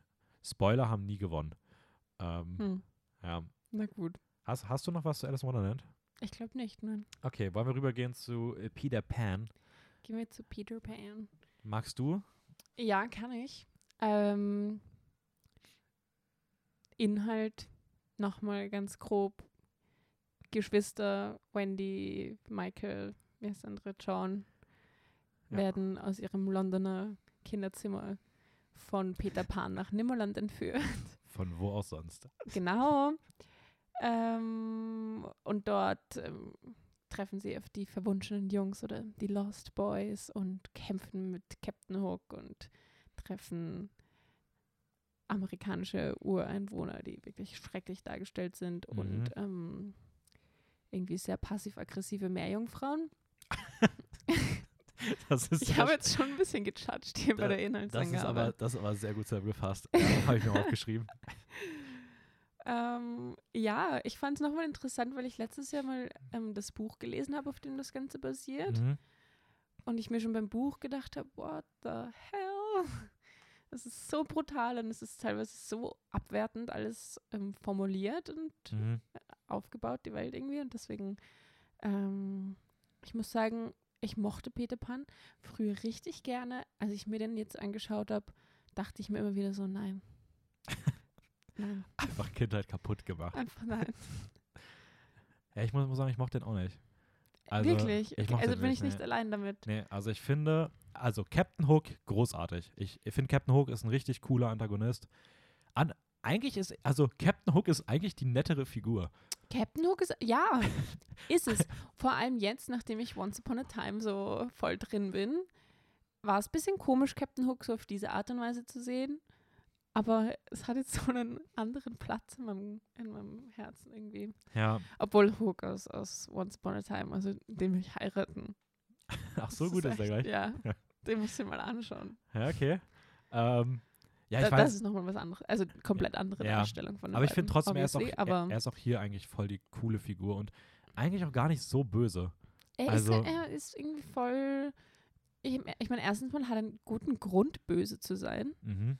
Mit der Hand und sowas. Also, ja, ja. weil Peter Pan einfach auch das übertriebene Arschloch ist. Ähm, also, Aber das, also, dass Peter Pans Figur irgendwie so ein bisschen kontrovers ist, wird ja auch in anderen Peter Pan-Darstellungen, glaube Mhm. ich, nochmal ein bisschen mehr herauskristallisiert. Hier wird es halt so ein bisschen anders dargestellt. ja, aber ich finde, ich fand ihn, okay, unabhängig davon, ob er vielleicht ein bisschen kontrovers ist, ich fand ihn einfach grundlegend unsympathisch. Also ich fand ihn wirklich unsympathisch. Ich dachte Ja. mir immer so, boah, du bist so ein unsympathischer. nee, sorry, ey, wirklich gar nicht. Auch dann, keine Ahnung, also ich, ich fand ihn halt wirklich, ich mochte Peter Pan als Figur nicht. Ich finde irgendwie gleichzeitig hatte, hatte ich hatte ich das Gefühl, dass alle Frauenfiguren in diesem Film echt nicht gut geschrieben waren. Weil Die- alle, alle standen so krass auf Peter Pan und sind sich auch Ja. gegenseitig wie Furien an den Kragen Und, gegangen. was, und das finde ich auch irgendwie so, das finde ich so komisch, weil das, der ganze Sinn von Nimmerland ist ja, dass sie nicht aufwachsen müssen, dass sie Kinder bleiben. ja. Wieso muss man das Ganze so sexualisiert darstellen? Das regt mich ein bisschen auf. ja, voll, aber das war, ging, ging mir tatsächlich genauso. Und ich habe Mhm. eigentlich mir schon gedacht, ja, okay, also das haben wir vorhin noch vorhin schon bei anderen Filmen, also man muss das halt bei Disney schon irgendwie immer ein bisschen auch ausblenden, weil, keine Ahnung, es ist halt immer noch aus einer anderen Zeit gefallen. Aber Mhm. Peter Pan hat mich das richtig gestört. mich auch. Aber ich ja. dachte mir wirklich so, ja, okay, jetzt ist die Fee steht auf, auf Peter Pan, dann, dann Wendy. Er kann eben mit allen machen, was er möchte und es ändert sich daran nichts. Mhm. Und dann kommt noch diese richtig random Szene mit den Meerjungfrauen, die sich dann noch gegen sich an den Kragen gehen, weil Die irgendwie. versuchen, die zu ertränken. also, also, ja, keine Ahnung. Ähm, ja, da kann ich nur sagen, Teil 2 um Welten besser. ja. Wow, wow. Den habe ich so geliebt. Ich meine, den habe ich mir jetzt auch schon lange nicht mehr angeschaut. Also vielleicht sollte ich wieder. Aber der ist so süß und der, der lässt einen noch so viel äh, fühlen. Und die Musik ist noch mal besser. Oh, die ist echt gut. Da gibt's, ach, da gibt es dieses eine Lied, das ist richtig toll. und es ist, es, es ist einfach toll. Also wirklich. Da geht es um, um Wendys Tochter. Mhm. Und, und die, ich, sie wächst halt in der Kriegszeit auf. Also es wird auch London in der Kriegszeit da Klar, natürlich Ekel. London. Naja, Wendy wohnt ja schon jetzt in London. Also wird dargestellt. Du hast das kaputt gemacht. Ich kann jetzt nicht mehr Disney-Filme gucken, ohne dass ich mich frage, wenn die in London spielen, warum spielen die alle immer in London? Ja, Ähm, weiß nicht, vielleicht weil es so dreamy ist in der Nacht. Egal, jedenfalls ähm, spielt es in London in der Kriegszeit und man sieht, wie sie halt mit ihrem Hund dann durch die Straßen rennt und dann kommt sie nach Hause und dann gehen die Sirenen los und sie müssen in den Bunker laufen und es ist halt so voll das triste Leben für so ein Kind und dann und sie glaubt halt einfach nicht an Peter Pan, weil sie hat keine Zeit für sowas und dann wird sie entführt und dann weißt du von Captain Hook und aber Mhm. auch nochmal so cool dargestellt und dann kommt sie nach nach Nimmerland und sie ist so richtig, sie glaubt einfach nicht. Und darum geht es dann in, in Nimmerland, dass du so, die Magie funktioniert nur, wenn du dran glaubst. Und dann ist es einfach, es ist einfach schön. Ja, also ich könnte mir tatsächlich vorstellen, dass ich den Film vielleicht sogar wirklich auch besser finden würde als das Original, weil ich das Original halt wirklich nicht mochte. Ja. Ich habe halt bei diesen Remakes, also bin ich den Remakes, bei den Fortsetzungen von Disney immer so ein bisschen das Gefühl, weil ich habe so ein paar damals gesehen, also nicht mehr, ich kann mich nicht mehr so viel daran erinnern, Mhm. aber die sind halt so spärlich produziert, sage ich mal, weil sie halt nicht für diese Filmreihe richtig sind, sondern ja eher so fürs, also es sind ja Fernsehfilme, also Ja. die sind ja fürs, nicht fürs Kino produziert worden, sondern halt fürs TV. Demnach halt auch super wenig Gelder. Und ich habe irgendwie das immer Gefühl, dass man das halt irgendwie den Film auch voll anmerken würde, weil den, also die paar, die ich gesehen habe, weiß ich halt, dass ich schon das Gefühl hatte, okay, das ist ähm, so in der ganzen Produktionsqualität schon so ein Downgrade. Das kann, ja, es kann sein. Aber wenn natürlich die Story trotzdem irgendwie ganz Ja. nett ist, ist, es kann man es vielleicht, kann man vielleicht drüber hinwegsehen. So. Wie gesagt, ich habe den jetzt auch schon länger nicht mehr gesehen. Und ich glaube, früher hatte ich halt absolut nicht drauf geachtet, wie, Mm, Ja, klar. also in welcher Qualität das produziert ist. Aber ich, so vom Gefühl her, also Ja, meine Erinnerung funktioniert immer sehr viel mit so Gefühlen und ich glaube, da habe ich mich einfach richtig toll gefühlt. Vielleicht werde ich. Aber auch richtig traurig. Es geht so richtig Auf und auch ab. tief rein, Ja, okay. Vielleicht werde ich Peter Pan Teil Trifft 2 dann mal eine, mal, eine, mal eine Chance geben als, als Ausprobieren, weil da der erste Film halt, da kann halt nichts kaputt gemacht werden. Genau. Ähm, Fun Fact: Das Mhm. war der letzte Film, bei dem die Nine Old Men zusammengearbeitet haben. Das waren diese neuen äh, Zeichner, die immer an den Disney-Filmen gearbeitet haben und für Ja. diesen Erfolg ja auch verantwortlich immer, also immer mitverantwortlich galten. Mhm. Und die haben hier das letzte Mal alle zusammengearbeitet. Danach gab es keinen Film, wo alle neun mehr zusammen dran gewirkt, ha äh, Weil sie gewerkelt alle haben. gestorben sind, Maybe, ja. in Pension gegangen sind. Irgendwie sowas, ja. Ähm, außerdem war es der letzte Film von dem Verleih RKO, bevor dann Disney den Verleih Buena Vista gegründet hat, worüber sie Mhm. dann ihre Filme verliehen haben. Das fand ich so, ist eine kleine, kleine Side-Note zur Disney-Geschichte, die ich irgendwie ganz, ganz, ganz schön fand, dass Ja. das dann vor dem nächsten Film, 1955, äh, Lady and the Tramp, Susi und Strolch. Ähm, ich habe gestern, glaube ich, zehn Minuten danach gegoogelt, was das eigentlich genau für Hunderassen sind. Ähm, weil ich es nicht genau wusste. Aber das Ähm, weiß ich auch nicht. Das eine ist ein, ein ich habe keine Ahnung. Ähm, also das eine ist ein, ein, ein Mischlingshund, also richtig unspektakulär. Ja, Strolch. Genau. Und, ähm, und sie ist ein American Cocker Spaniel. Cock ist meine. Okay, Ja. das macht ja. Ähm, genau, also grob worum es geht. Es geht um ähm, die American Cocker Spaniel Dame Lady ja. ähm, und den Mischlingshund Tramp. Also ich habe hier die englischen Namen rausgeschrieben, weil ich es halt jetzt im Englischen noch gesehen habe. Ähm, sie ist eine, eine Vororthündin aus elitären, aus elitärem Stand und er ist ein einfacher Straßenhund, ein abenteuerlustiger Straßenhund und sie begegnen sich aus zwei Welten, die eigentlich nicht zusammenpassen und gehen dann aber auf eine Reise durch die, durch die Stadt ähm, und verlieben sich ineinander. Das, ich denke mal, das ist das, was wahrscheinlich schon die meisten Leute eh wissen. Ach, oh mein Gott, so schön. Ähm, ich ich finde, es ist der, der Disney-Film bisher, den ich so im Kopf habe, der so gefühlt am Ecken und kantesten, kantenlosesten ist. Also der Film ist einfach richtig rund und, Mhm. und, und so, ja, einfach, es gibt nicht die ganz großen Höhen, finde ich so. Äh, obwohl ich sagen muss, habe ich beim Na nach dem Schauen hatte ich so das Gefühl, der Film hatte nicht diese ganz, ganz krassen Momente, aber die Szene mit dem, mit den, mit der, also die Spaghetti-Ess-Szene mit dem Lied dann auch dabei und so, das ist schon, die ist schon echt schön so. Also das ist so oh, Disney-Romantik eigentlich in Perfektion. Das ist so der Höhepunkt.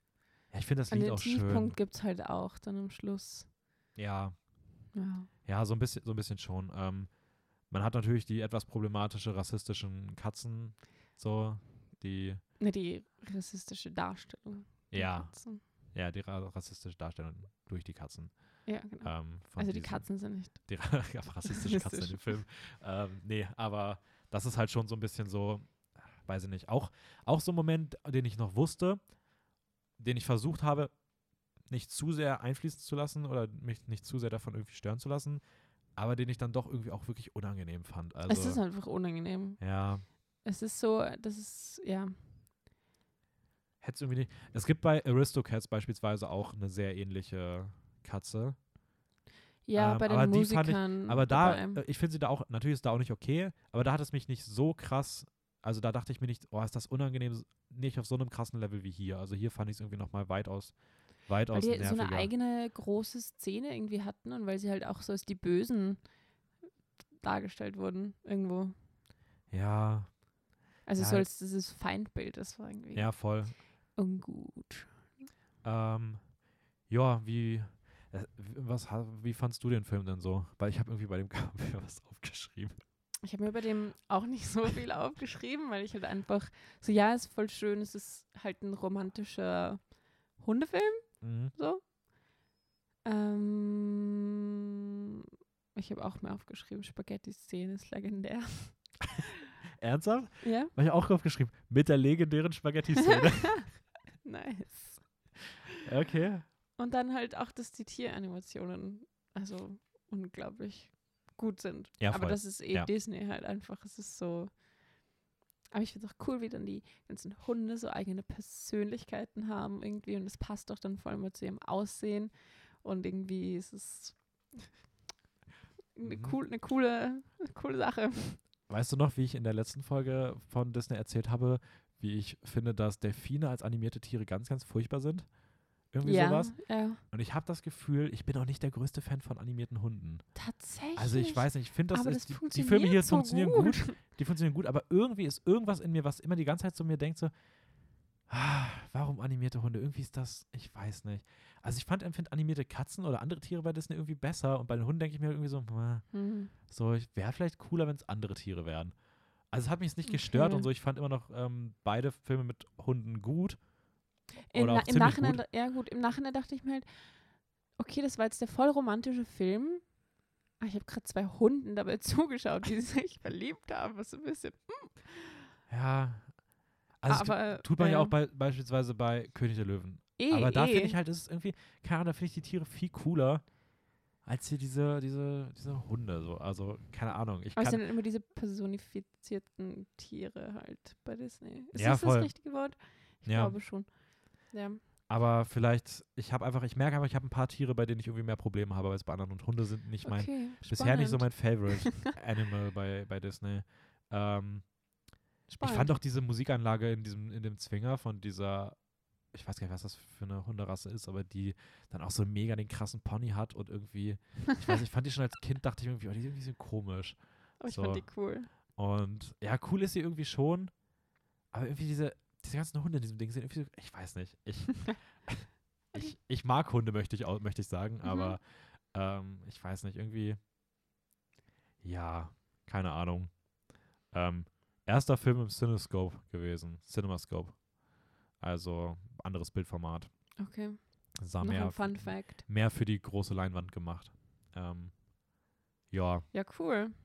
mehr habe ich dazu nicht zu Dann- sagen.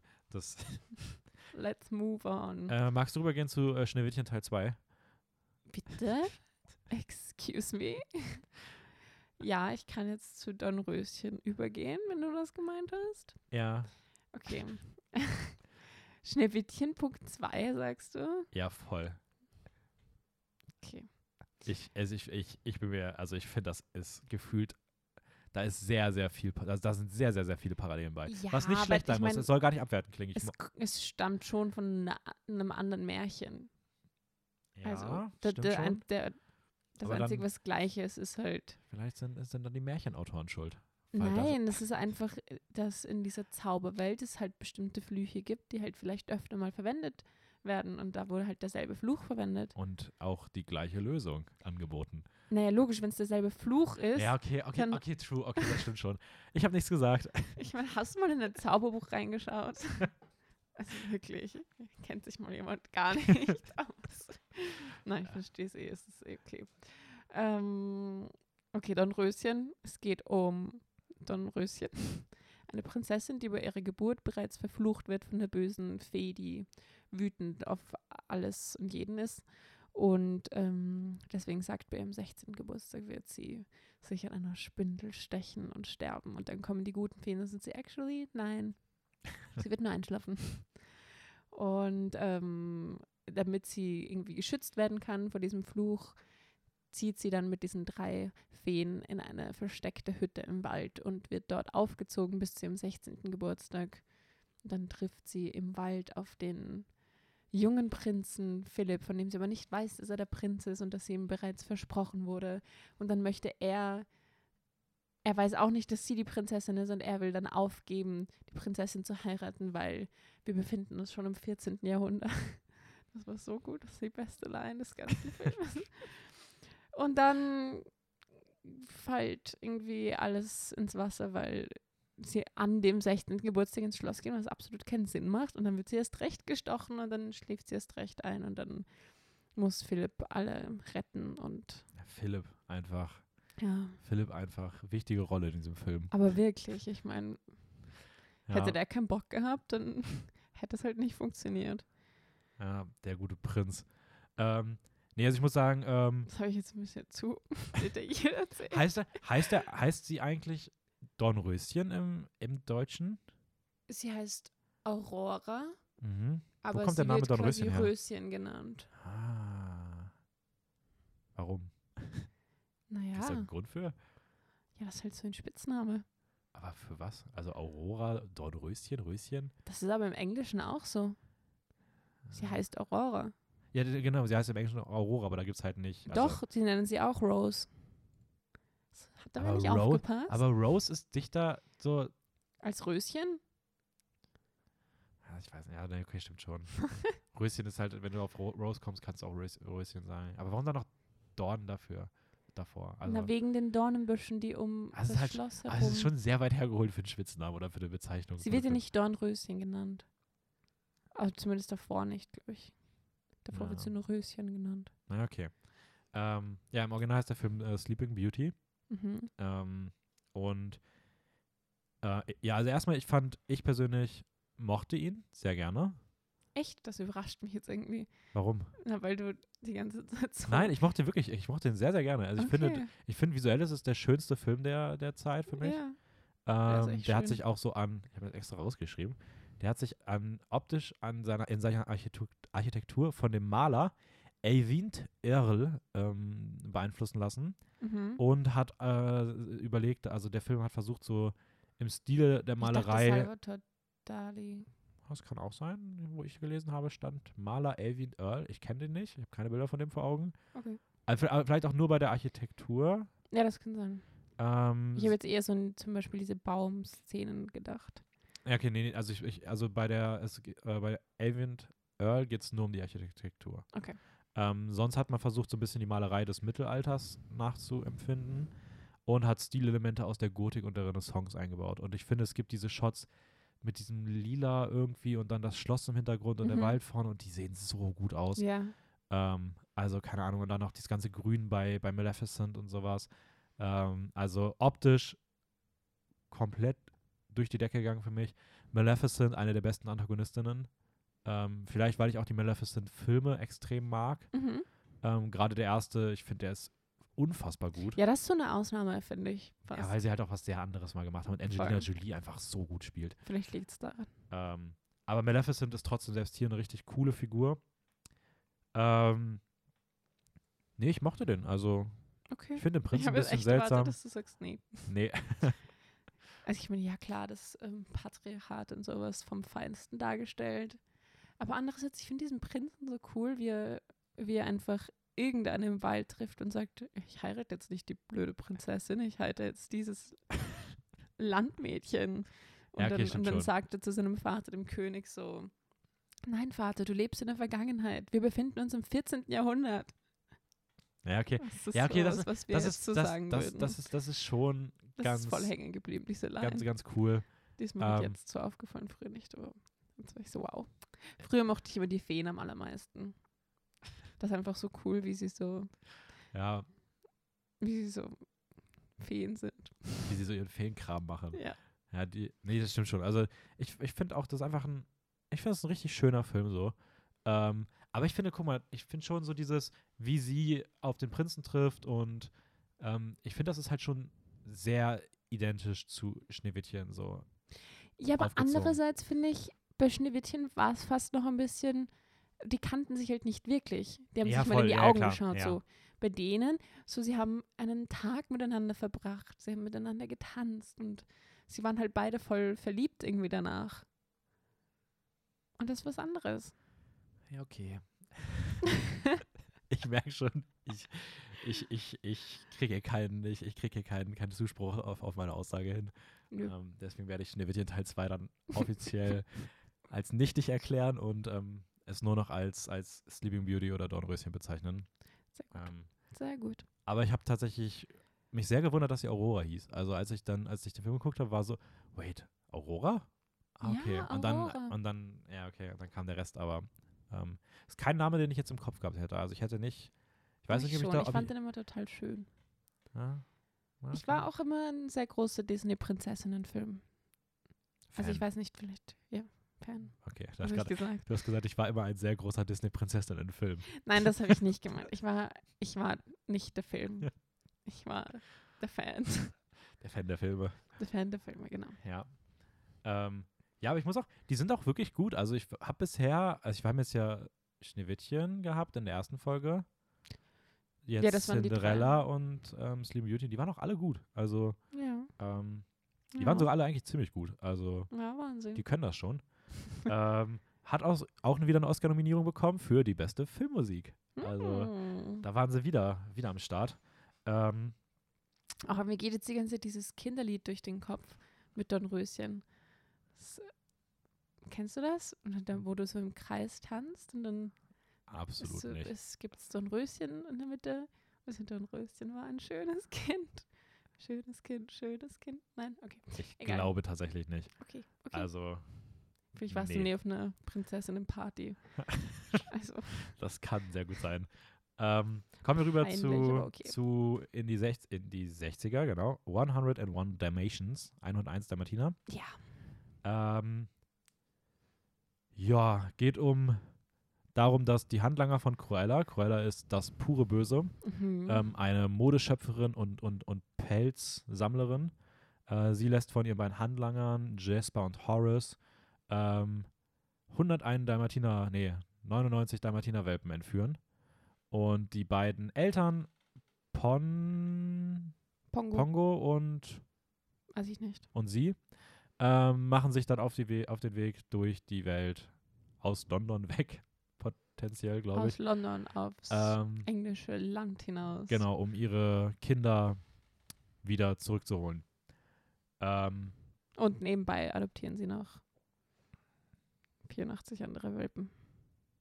ja, stimmt, genau. Es sind, voll, es sind nur äh, ein paar Welpen von ihnen und die anderen 84 sind schon welche, die Sind adoptiert. die, die Cruella auf anderem Wege Genau. beschafft hat. So eine böse, böse Frau. Ähm, ja, wie, wie fandst du den?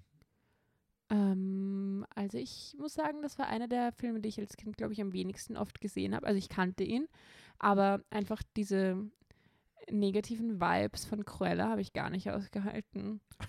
Und deswegen wollte ich den nicht sehen. Ich meine, es gab auch noch die Ser eine Serie. Eine, ja? Ja, gab's? ja, gab irgendwas, irgendwas gab es da in der Hinsicht, das weiß ich, glaub, auch noch. Die habe ich ein bisschen, also die habe ich noch eher gesehen als den Film, weil da war es einfach, nein. Also diese negativen Vibes, die tue ich mir nicht an. Das war Aber- jetzt immer noch so, als ich ihn geschaut habe. Aber es Okay. war nicht mehr ganz so, es war nicht mehr ganz so schlimm und ganz so intensiv, weil sie jetzt auch nicht so viele Szenen hat und Nee, gefühlt voll, ist sie ja. halt einfach total frustriert und unzufrieden mit sich selber. So eigentlich muss sie einem leid tun. Wir sollten sie in Therapie schicken. Ja, das stimmt schon. ähm, ich, also, ja, okay, kann, kann ich verstehen. Ich habe den als Kind auch nicht so viel gesehen. Ähm, ich fand den Film an sich jetzt auch nicht so gut. Mhm. Also ich fand, der ist ein ganz guter Film so, ist aber halt ganz süß. So. so auch wieder dieses, so, ja, ja, so mittelmäßig. Hunde halt, ne? äh, Okay, okay. aber, ein ähm, ich fand tatsächlich, Cruella ist für mich das Highlight des Films. Also ich finde sogar, die ist eigentlich zu gut für den Film. Nein. Doch.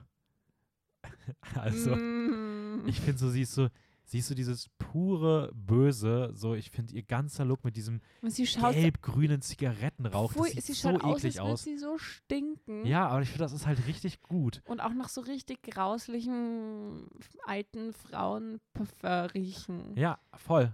Aber ich finde, wenn, ich finde, der Film schafft es, eine Figur so zu inszenieren, dass du richtig widerliche Gerüche in den Kopf bekommst. Und Ja. das ist halt voll gut. Ja, aber das mag ich irgendwie trotzdem Und wie nicht. sie dann auch mit ihrem rot-gelb lodernden Augen hinter diesem Steuer sitzt und dieses Auto und dann der Name schon. Und also ich finde, diese ganze Figur ist so. Dann ist, da gebe ich dir recht. Aber ich mag sie halt trotzdem. Ich mag sie halt trotzdem nicht. Ist ja voll okay.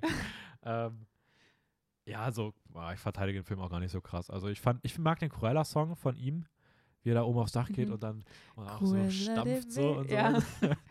Und ich finde es cool, dass ihre Gesichter gezeigt werden. Teilweise ist es halt immer so, ja, du siehst nur die untere Hälfte von von den den Menschen. Menschen. Ja. Und jetzt sind sie so, der Hund erzählt ja immer, ah, das ist mein Haustier. Stimmt, das ist auch bei Ladies and Tramps auch so, ne? Da sieht man eher so, man hat eher das Gefühl, ja, dass man, das siehst du ganz, ganz Ja. selten, die Gesichter. Und wenn dann nur so ganz grob gemacht. Ich weiß nicht, das war irgendwie cool.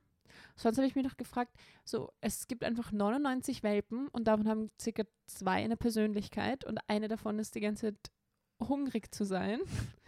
Und das war's. Alle anderen haben keine Persönlichkeiten und irgendwie gibt es nur Jungs, Welpen, gefühlt. nee, ich glaube, es gibt auch ein paar Mädels. Mm, haben die irgendwelche Momente, in denen sie zu Wort kommen oder sowas? Natürlich nicht, das ist Disney in den 60ern.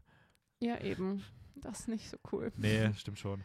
Äh, Fun Fact dazu: Ich habe beim Schauen drauf geachtet und es gibt keinen einzigen Shot, in dem man wirklich überprüfen kann, ob es 99 Welpen sind. Ich habe mir das auch immer wieder mal überlegt. Also ja, er, so, du merkst immer wieder, wie der Vater, also der Mhm. Pongo, die Hunde versucht zu zählen und so. Aber im Endeffekt, Es geht nicht. äh, wie? Ich habe es wirklich probiert, ich habe ein paar Mal Stopp gemacht und wirklich nochmal zurückgespult und Wirklich? geguckt. Und das ging nicht. Es war, gab auch selbst so Kamerafahrten an der, wurden immer mittendrin abgebrochen. Also du warst dann nicht am Ende und das, deswegen war es doch so, okay, dann sind das immer noch Mhm. nicht alle. Und Da haben sie es sich halt relativ leicht gemacht. ja, Da kann dann niemand sagen, da kann niemand sagen, ja, es sind ja nur sind ja 102. hm, So, was ist denn hier los? Durchgefallen Film.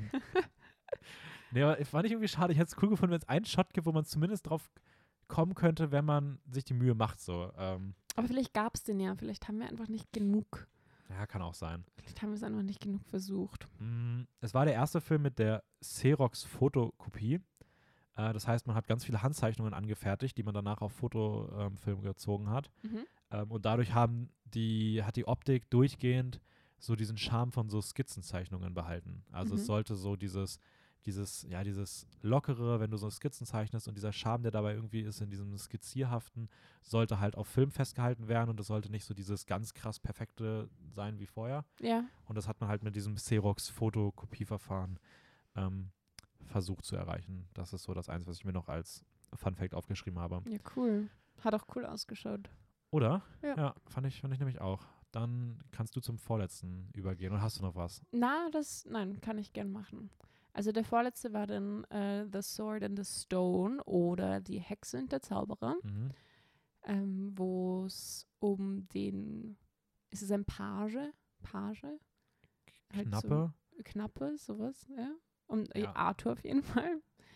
Der ähm, auf den allwissenden Zauberer Merlin trifft und Merlin sieht irgendwie was Größeres in ihm und du schaust Mhm. mich so an, als würde ich irgendwie. Nein, alles gut. Ich, ich, Okay, jedenfalls, es sieht irgendwie was Größeres, er hat große Pläne für diesen ähm, Jungen und beginnt halt damit, ihn im Grundwissen auszubilden und erzählt ihm auch Dinge, die halt nicht auf dem Wissensstand der Zeit sind, in der sie leben, weil Merlin halt in die Zukunft sehen kann und auch schon von Flugzeugen und sowas weiß.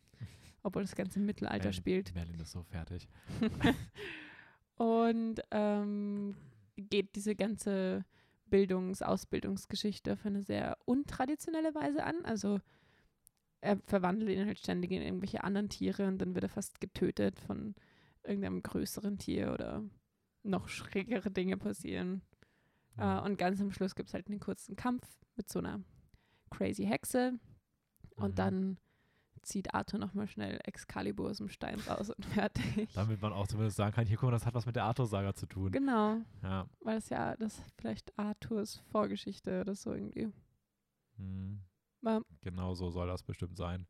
wahrscheinlich. Wie, wie fandst du den?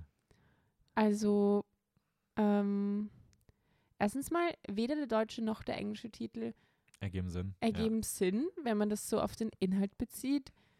Hexenzauberer, was? Die Hexe kommt, hat eine Szene und dann wird sie Ja. ja, aber im Englischen hat ist es noch weniger bedeutend. zerstört und im Englischen ist es basically nur die Endszene und am Anfang wird mal kurz von diesem Schwert erzählt, aber dazwischen hat halt nichts damit zu tun. Also, ich weiß nicht, ob mir ein besserer Titel einfallen würde, aber irgendwas Ähm. mit der verrückte Zauberer, Merlin oder keine Ahnung. Weil der Mhm. Zauberer ist halt da eigentlich die The Long Hauptrolle. Nothing. So. Also, The Long Nothing, fandest du so schlecht? ich fand den Film richtig furchtbar. Okay. Also, ich mochte den gar nicht. Uh, tell me more. Ich finde, der Film fühlt sich an wie eine Stunde Exposition für ein Zaubererduell. Und in der Expositions Exposition passiert nichts. Also dieser Film ist so nichts aussagend und einfach nur irgendwelche, irgendwelche Sachen zusammengeworfen, Ja. damit dann aus dem Nichts ein Zauberduell kommen kann, wo du auch wirklich weißt, okay, da, die, da, das war die erste Szene, die sie im Kopf hatten. hatten. Das Zauberduell ist, ist richtig cool, richtig gut geschrieben. Ähm, und der Rest des Films passt überhaupt nicht zu diesem Zauberduell. Ich meine, die Hauptfigur ist in diesem Zauberduell gefühlt super irrelevant. Und Ja. dann haben sie noch überlegt, was ist die Rahmenhandlung? Ja, noch irgendwas mit Arthur, also King Arthur. Dann wird das am Anfang kurz aufgemacht und dann wirklich in den letzten zwei Minuten wird dann nochmal irgendwas durchgeprügelt, was damit zu tun hat. Und Ja, aber ich glaube, also ich glaube, es ist nicht so schlimm inhaltlich. Es ist eher darum, dass es halt irgendwie viel zu lang ist. Sie hätten diese Szene dazwischen schon drin lassen können, aber einfach kürzer. Alles Ja, kürzer. aber ich- selbst da Ja, hätte mir irgendwie was gefehlt. Also ich finde auch, es hat nicht den.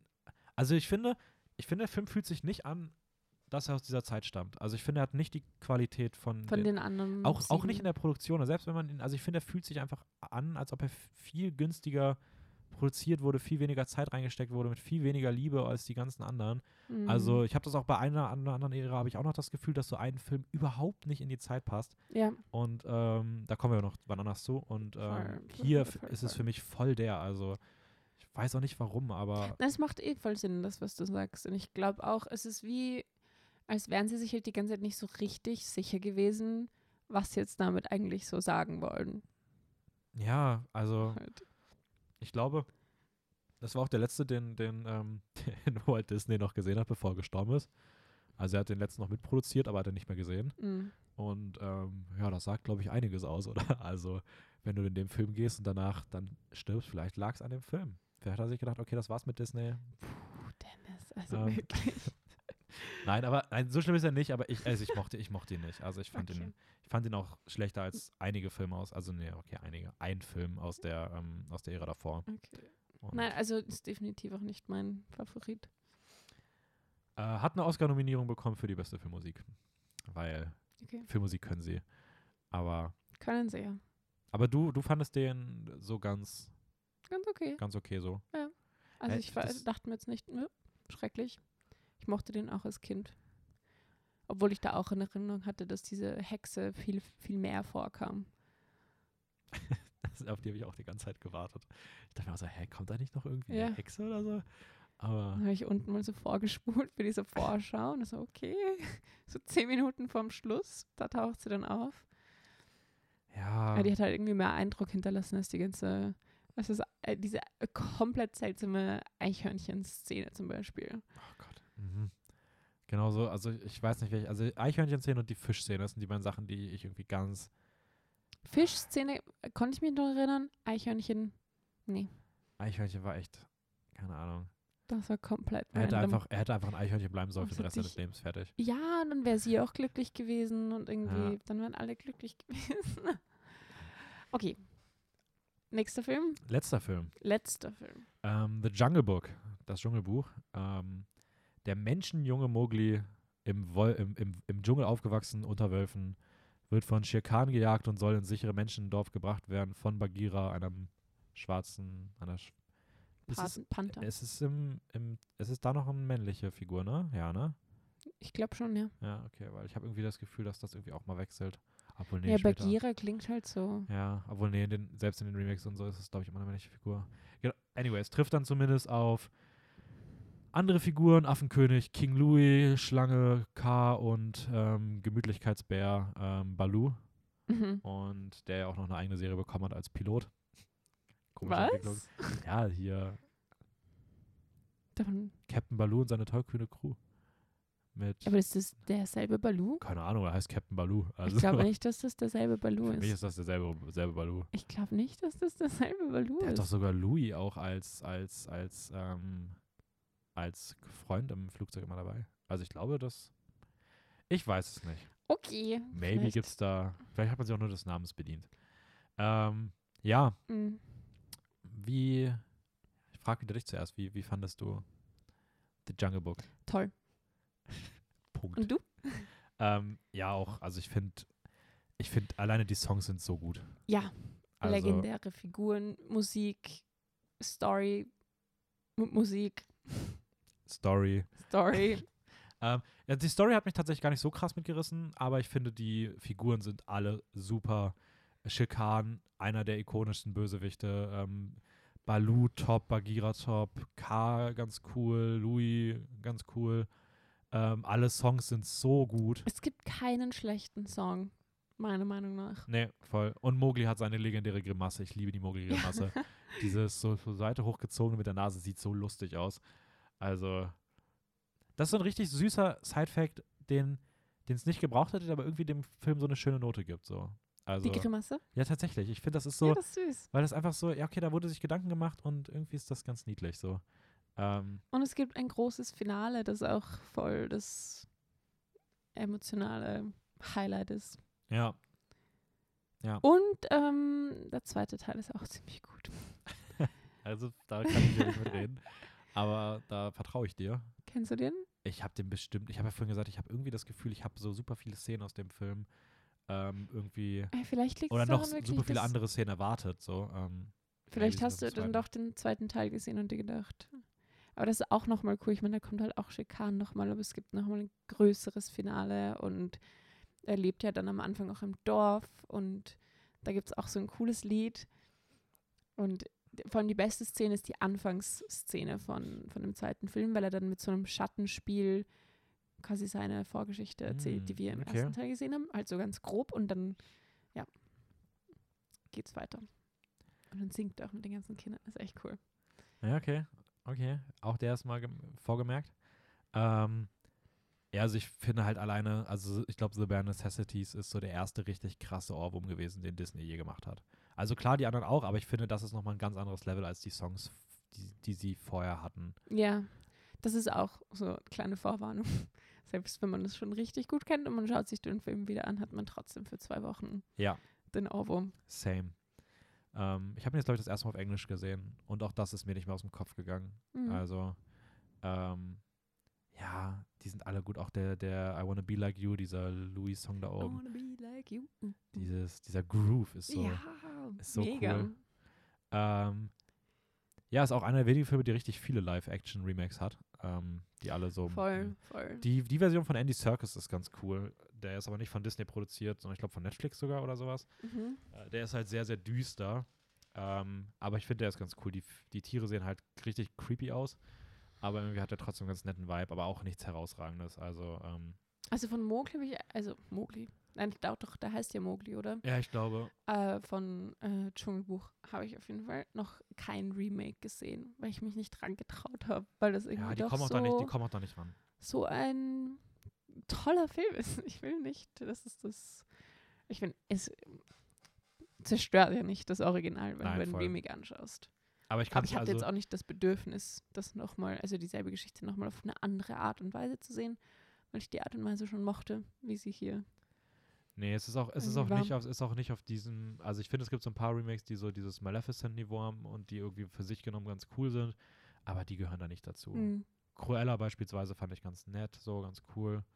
Ähm, aber es ist halt auch was sehr anderes. Also Emma Stone ist einfach großartig. So. Mhm. Ähm, aber, aber der Film ist eigentlich schon ziemlich cool gewesen. Also Cruella war schon ganz cool. Aber der wäre auch noch mehr gegangen, aber ähm, ja. Äh, Fun Fact war der letzte Film, wie gesagt, von äh, den Walt Disney mitproduziert hat. Und ein weiterer Fun Fact, äh, der, der ist tatsächlich in den USA nie beliebt gewesen. Jungle Book ist in den USA nie gut gelaufen, so gut gelaufen. Also der war da jetzt, hat da absolut keinen Du Kultstatus meinst, bei der erreicht. großen Menge war es nicht beliebt? Oder was? Wie? Ja, also er hat einfach zumindest nie Kultstatus erreicht. Das ist nicht so wie, ähm, also in Europa ist der viel, viel besser gelaufen als in Amerika und in Deutschland ist der nochmal besonders gut gelaufen. Also Okay. weil die Übersetzung so gut ist. Die Übersetzung ist wirklich toll. Ich würde da fast sagen, also ich würde jetzt nicht sagen, dass es eine bessere oder schlechter ist, aber es ist schon ziemlich gut. Ja, voll. Also das, also die, ähm, würde ich, also ich würde auch sagen, die Übersetzung ist hier auf jeden Fall auf einem absoluten super Niveau so. Deswegen, ähm, da macht man nicht, nicht viel mit verkehrt so. Also ich, ich gucke halt einfach immer Original, deswegen, äh, mittlerweile zumindest. Aber äh, ich glaube, dass das tatsächlich einer der wenigen ist, wo ich auch sagen würde, da, da geht fast nichts verloren. Mhm. Ähm, aber ja, hat auch wieder eine Oscar-Nominierung bekommen, aber diesmal als bester Song für The Bare Necessities. Ich dachte, Sehr gut. ich dachte früher mal, es heißt The Bare Necessities vom englischen Wort für Bär. Bär, ja. Aber Nicht The nee. Bare Necessities, The Bare Necessities.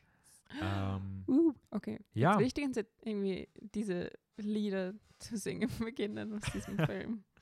ähm, kurzer Abschluss noch. Was für dich der schwächste Film der Zeit? Naja, naja, ist schwierig. Mhm. Sword in the Stone und danach Peter Pan. Ja, würde ich aber auch sagen. Also für mich ist Sword in the Stone auch ein bisschen deutlicher der schlechteste. Aber danach würde bei mir auch Peter Pan kommen. Okay, was, Was ist ist für dich dein- der Beste? Erst Platz 3. Erstplatz. Okay. Ja, da bin ich mir nicht, also alles dazwischen bin ich mir nicht sicher. Ist voll okay. Moment, entweder Momentaufnahme, also bei mir wäre auf Platz 3, wäre bei mir äh, Sleeping Beauty. Also Dornröschen. Okay, ja, ich hätte Susi und Strolch auf Platz 3 Okay. gegeben, Was ist bei dir auf Platz 2? glaube ich. Cinderella. Aber bei mir ist auf Platz 2 Jungle Book. Wirklich? Ja. Okay. Und was ist bei dir auf Platz 1? Dschungelbuch. Okay, habe ich mir, schon- hab ich mir gerade nach dem schon gedacht. Bei mir auf Platz 1 äh, Alice in Wonderland. Wirklich? Ja, ich weiß nicht, ich fand den, der war für mich so überraschend und so, Okay, Alice in Wonderland Anders. hätte ich dann über Peter Pan trotzdem ein, eingeordnet. das ist schon mal gu gut. Ja. Aber nee, okay, cool. Ähm, ja, ich glaube Jungle, also Jungle Book ist wahrscheinlich der, der meist, also der beliebteste Film aus der Zeit, würde ich sagen, auch deutlich, glaube ich. Ähm, äh, hätte ich auch im Vorhinein gedacht, dass der bei mir auf Platz 1 landet. Hätte ich jetzt auch Aber erwartet. Alice in Wonderland hat mich irgendwie so positiv überrascht, ähm, dass ich den, dass ich den wirklich gut finde. Ich glaube, der ist auch bis jetzt noch in meiner Top 10 der Disney-Filme von allen, die okay. ich gerade mit, also wenn Okay. ich über alle Filme, weil ich habe auch so eine Gesamtliste, wo ich die einsortiere und ich glaube, da ist der auch noch in den Top 10 drin. Das ist eine süße Idee. Ja, habe ich bei Letterbox. Okay. Ah, da, Schau- da, schau ich mir da, an. da sammeln sich die alle. ähm, Okay, das heißt, du hast ähm, Alice im Wunderland, Dschungelbuch. und dann Sleeping Sleeping, Beauty. Beauty. Und dann würde, keine Ahnung, ich glaube, dann würde bei mir sowas, ich glaube, dann würde wahrscheinlich auch Cinderella kommen und dann sowas wie Susi und Strolch und dann die anderen sind da weiter unten. Okay. Aber ja, Cinderella hat es auch knapp, knapp nicht geschafft. Der ist auch echt gut. Cinderella und Sleeping Beauty sind halt ungefähr für mich auf Augenhöhe. ja, ich hätte die auch, also die hätte man bei mir auch austauschen können. Ja, aber ich habe mir dann gedacht, ich finde bei Sleeping Beauty halt die Antagonistin eine Spur cooler und die Visualität mag ich ja, finde ich halt einfach, hat mich voll umgehauen. Okay. Und Ähm. ich dachte halt, die Mäuse sind cooler, deswegen. Ja, Mäuse oder oder oder Malereioptik. Das ist, das muss man, da muss man entscheiden. Ja, Ja. aber Cinderella hat auch die Malereioptik. Also ist jetzt nicht so weit davon entfernt. Ja, okay, stimmt schon. Der ist auch da richtig dran. Behaupte ich jetzt mal. Ja. Ähm, ja, abschließendes Fazit zu der, zu den acht Filmen. Es war trotzdem cool. Also es waren alle Filme irgendwie, haben Mhm. sowas. Und selbst den schlechtesten finde ich jetzt auch nicht schlecht, wie gesagt. Ja, also ich, Ich finde es teilweise schwierig, das so einzustufen, weil man doch dieses Nostalgie-Ding immer noch mhm. so mitträgt. Aber diesmal habe ich das doch ganz gut, glaube ich, differenzieren können zwischen, okay, den fand ich früher richtig cool, des, deswegen und deswegen. Und jetzt finde ich den immer noch richtig cool, aber vielleicht aus anderen Gründen. Oder den fand ich früher richtig cool und jetzt irgendwie plötzlich gar nicht mehr, was mich voll überrascht. Mhm. Oder halt auch andersrum so. Ist auf jeden Fall immer interessant, das dann nochmal so Aus einer, aus einer sehen, neuen ja. Perspektive zu sehen. Ja, ähm, dann hast du noch irgendwie was zu dem Thema so an sich? Ich würde mich da übrigens anschließen. Also, Würdest du? ja, Okay. ich würde mich anschließen. Ich sage das gar nicht mehr viel. Du hast es eigentlich schon auf den Punkt gebracht. Ähm, nein, ich glaube nicht, aber ich freue mich schon sehr auf die nächste Disney-Folge. Ja. Das wird Die, das Bronze, Bronze Age. ja, aber ich glaube, das hat sich, Bronze ich glaube, da hat sich sogar eher der Titel Dark Age durchgesetzt. Also es Okay. heißt offiziell Bronze Age, aber eigentlich nennen alles Dark Age, Na dann, weil es waren dunkle Zeiten nach Disneys Tod. Dark Age dann Ähm, halt. Aber ich glaube, das wird auch wieder ein bisschen, da wird es wieder ein bisschen mehr auseinandergehen, weil ich finde, da gibt es mehr Ups und Downs. So. Mhm. Ähm, aber ich finde, da sind auch ein paar Filme bei, die ich. Also ich, ich habe die schon gesehen, deswegen, ich weiß, es gibt ein paar Filme, wo ich nicht gedacht hätte, dass ich diese gut finde, aber die ich richtig gut fand. Okay, bin Ähm, gespannt. deswegen, das wird, wird glaube ich, ganz cool. Ich glaube, es sind dann auch zehn Filme jetzt im Dark Age. Acht oder zehn, ich bin mir nicht sicher. Ich glaube, es ist auch nochmal Okay. so. Und ja, ähm, seid gespannt, wann es damit weitergeht. Nächste Woche kommt mit Raphael zusammen die Eternals-Folge, beziehungsweise so ein bisschen Blockbuster, Talk, Kritik, Kram an sowas und ähm, werden auch noch mit ein, zwei Produktionssachen reden. Ähm, ja, und danach mal schauen. Mehr wissen wir aktuell noch nicht, wie es danach weitergeht. Das werden wir dann entscheiden, aber Das wird sie noch zeigen. das kriegt ihr dann ja auch mit. Ähm, folgt uns bei Instagram, filmjoke-wien. Mm, abonniert uns bei Spotify, weil why not? Ähm, Habe ich auch noch nie gesagt, haben wir glaube ich noch nie gesagt im Podcast, aber hey, könnt ihr auch mal machen. Könnt ihr auch mal machen. Dann Ja. verpasst ihr keine. Dann verpasst ihr keine Neuheiten mehr, die eigentlich Neuheiten. immer am Freitag um der gleichen Zeit kommt und die ihr wahrscheinlich eh wisst. Aber hey, macht's trotzdem. ähm, und ja, ich gehe jetzt in die Uni. Gleich. Yay. Uhu. Hast du noch was zu sagen? Sonst ich verabschiede mich schon mal. Sag Ich mal Tschüss. nicht. Ich sag auch. Ciao. Schönen Tag noch. Ciao, ciao.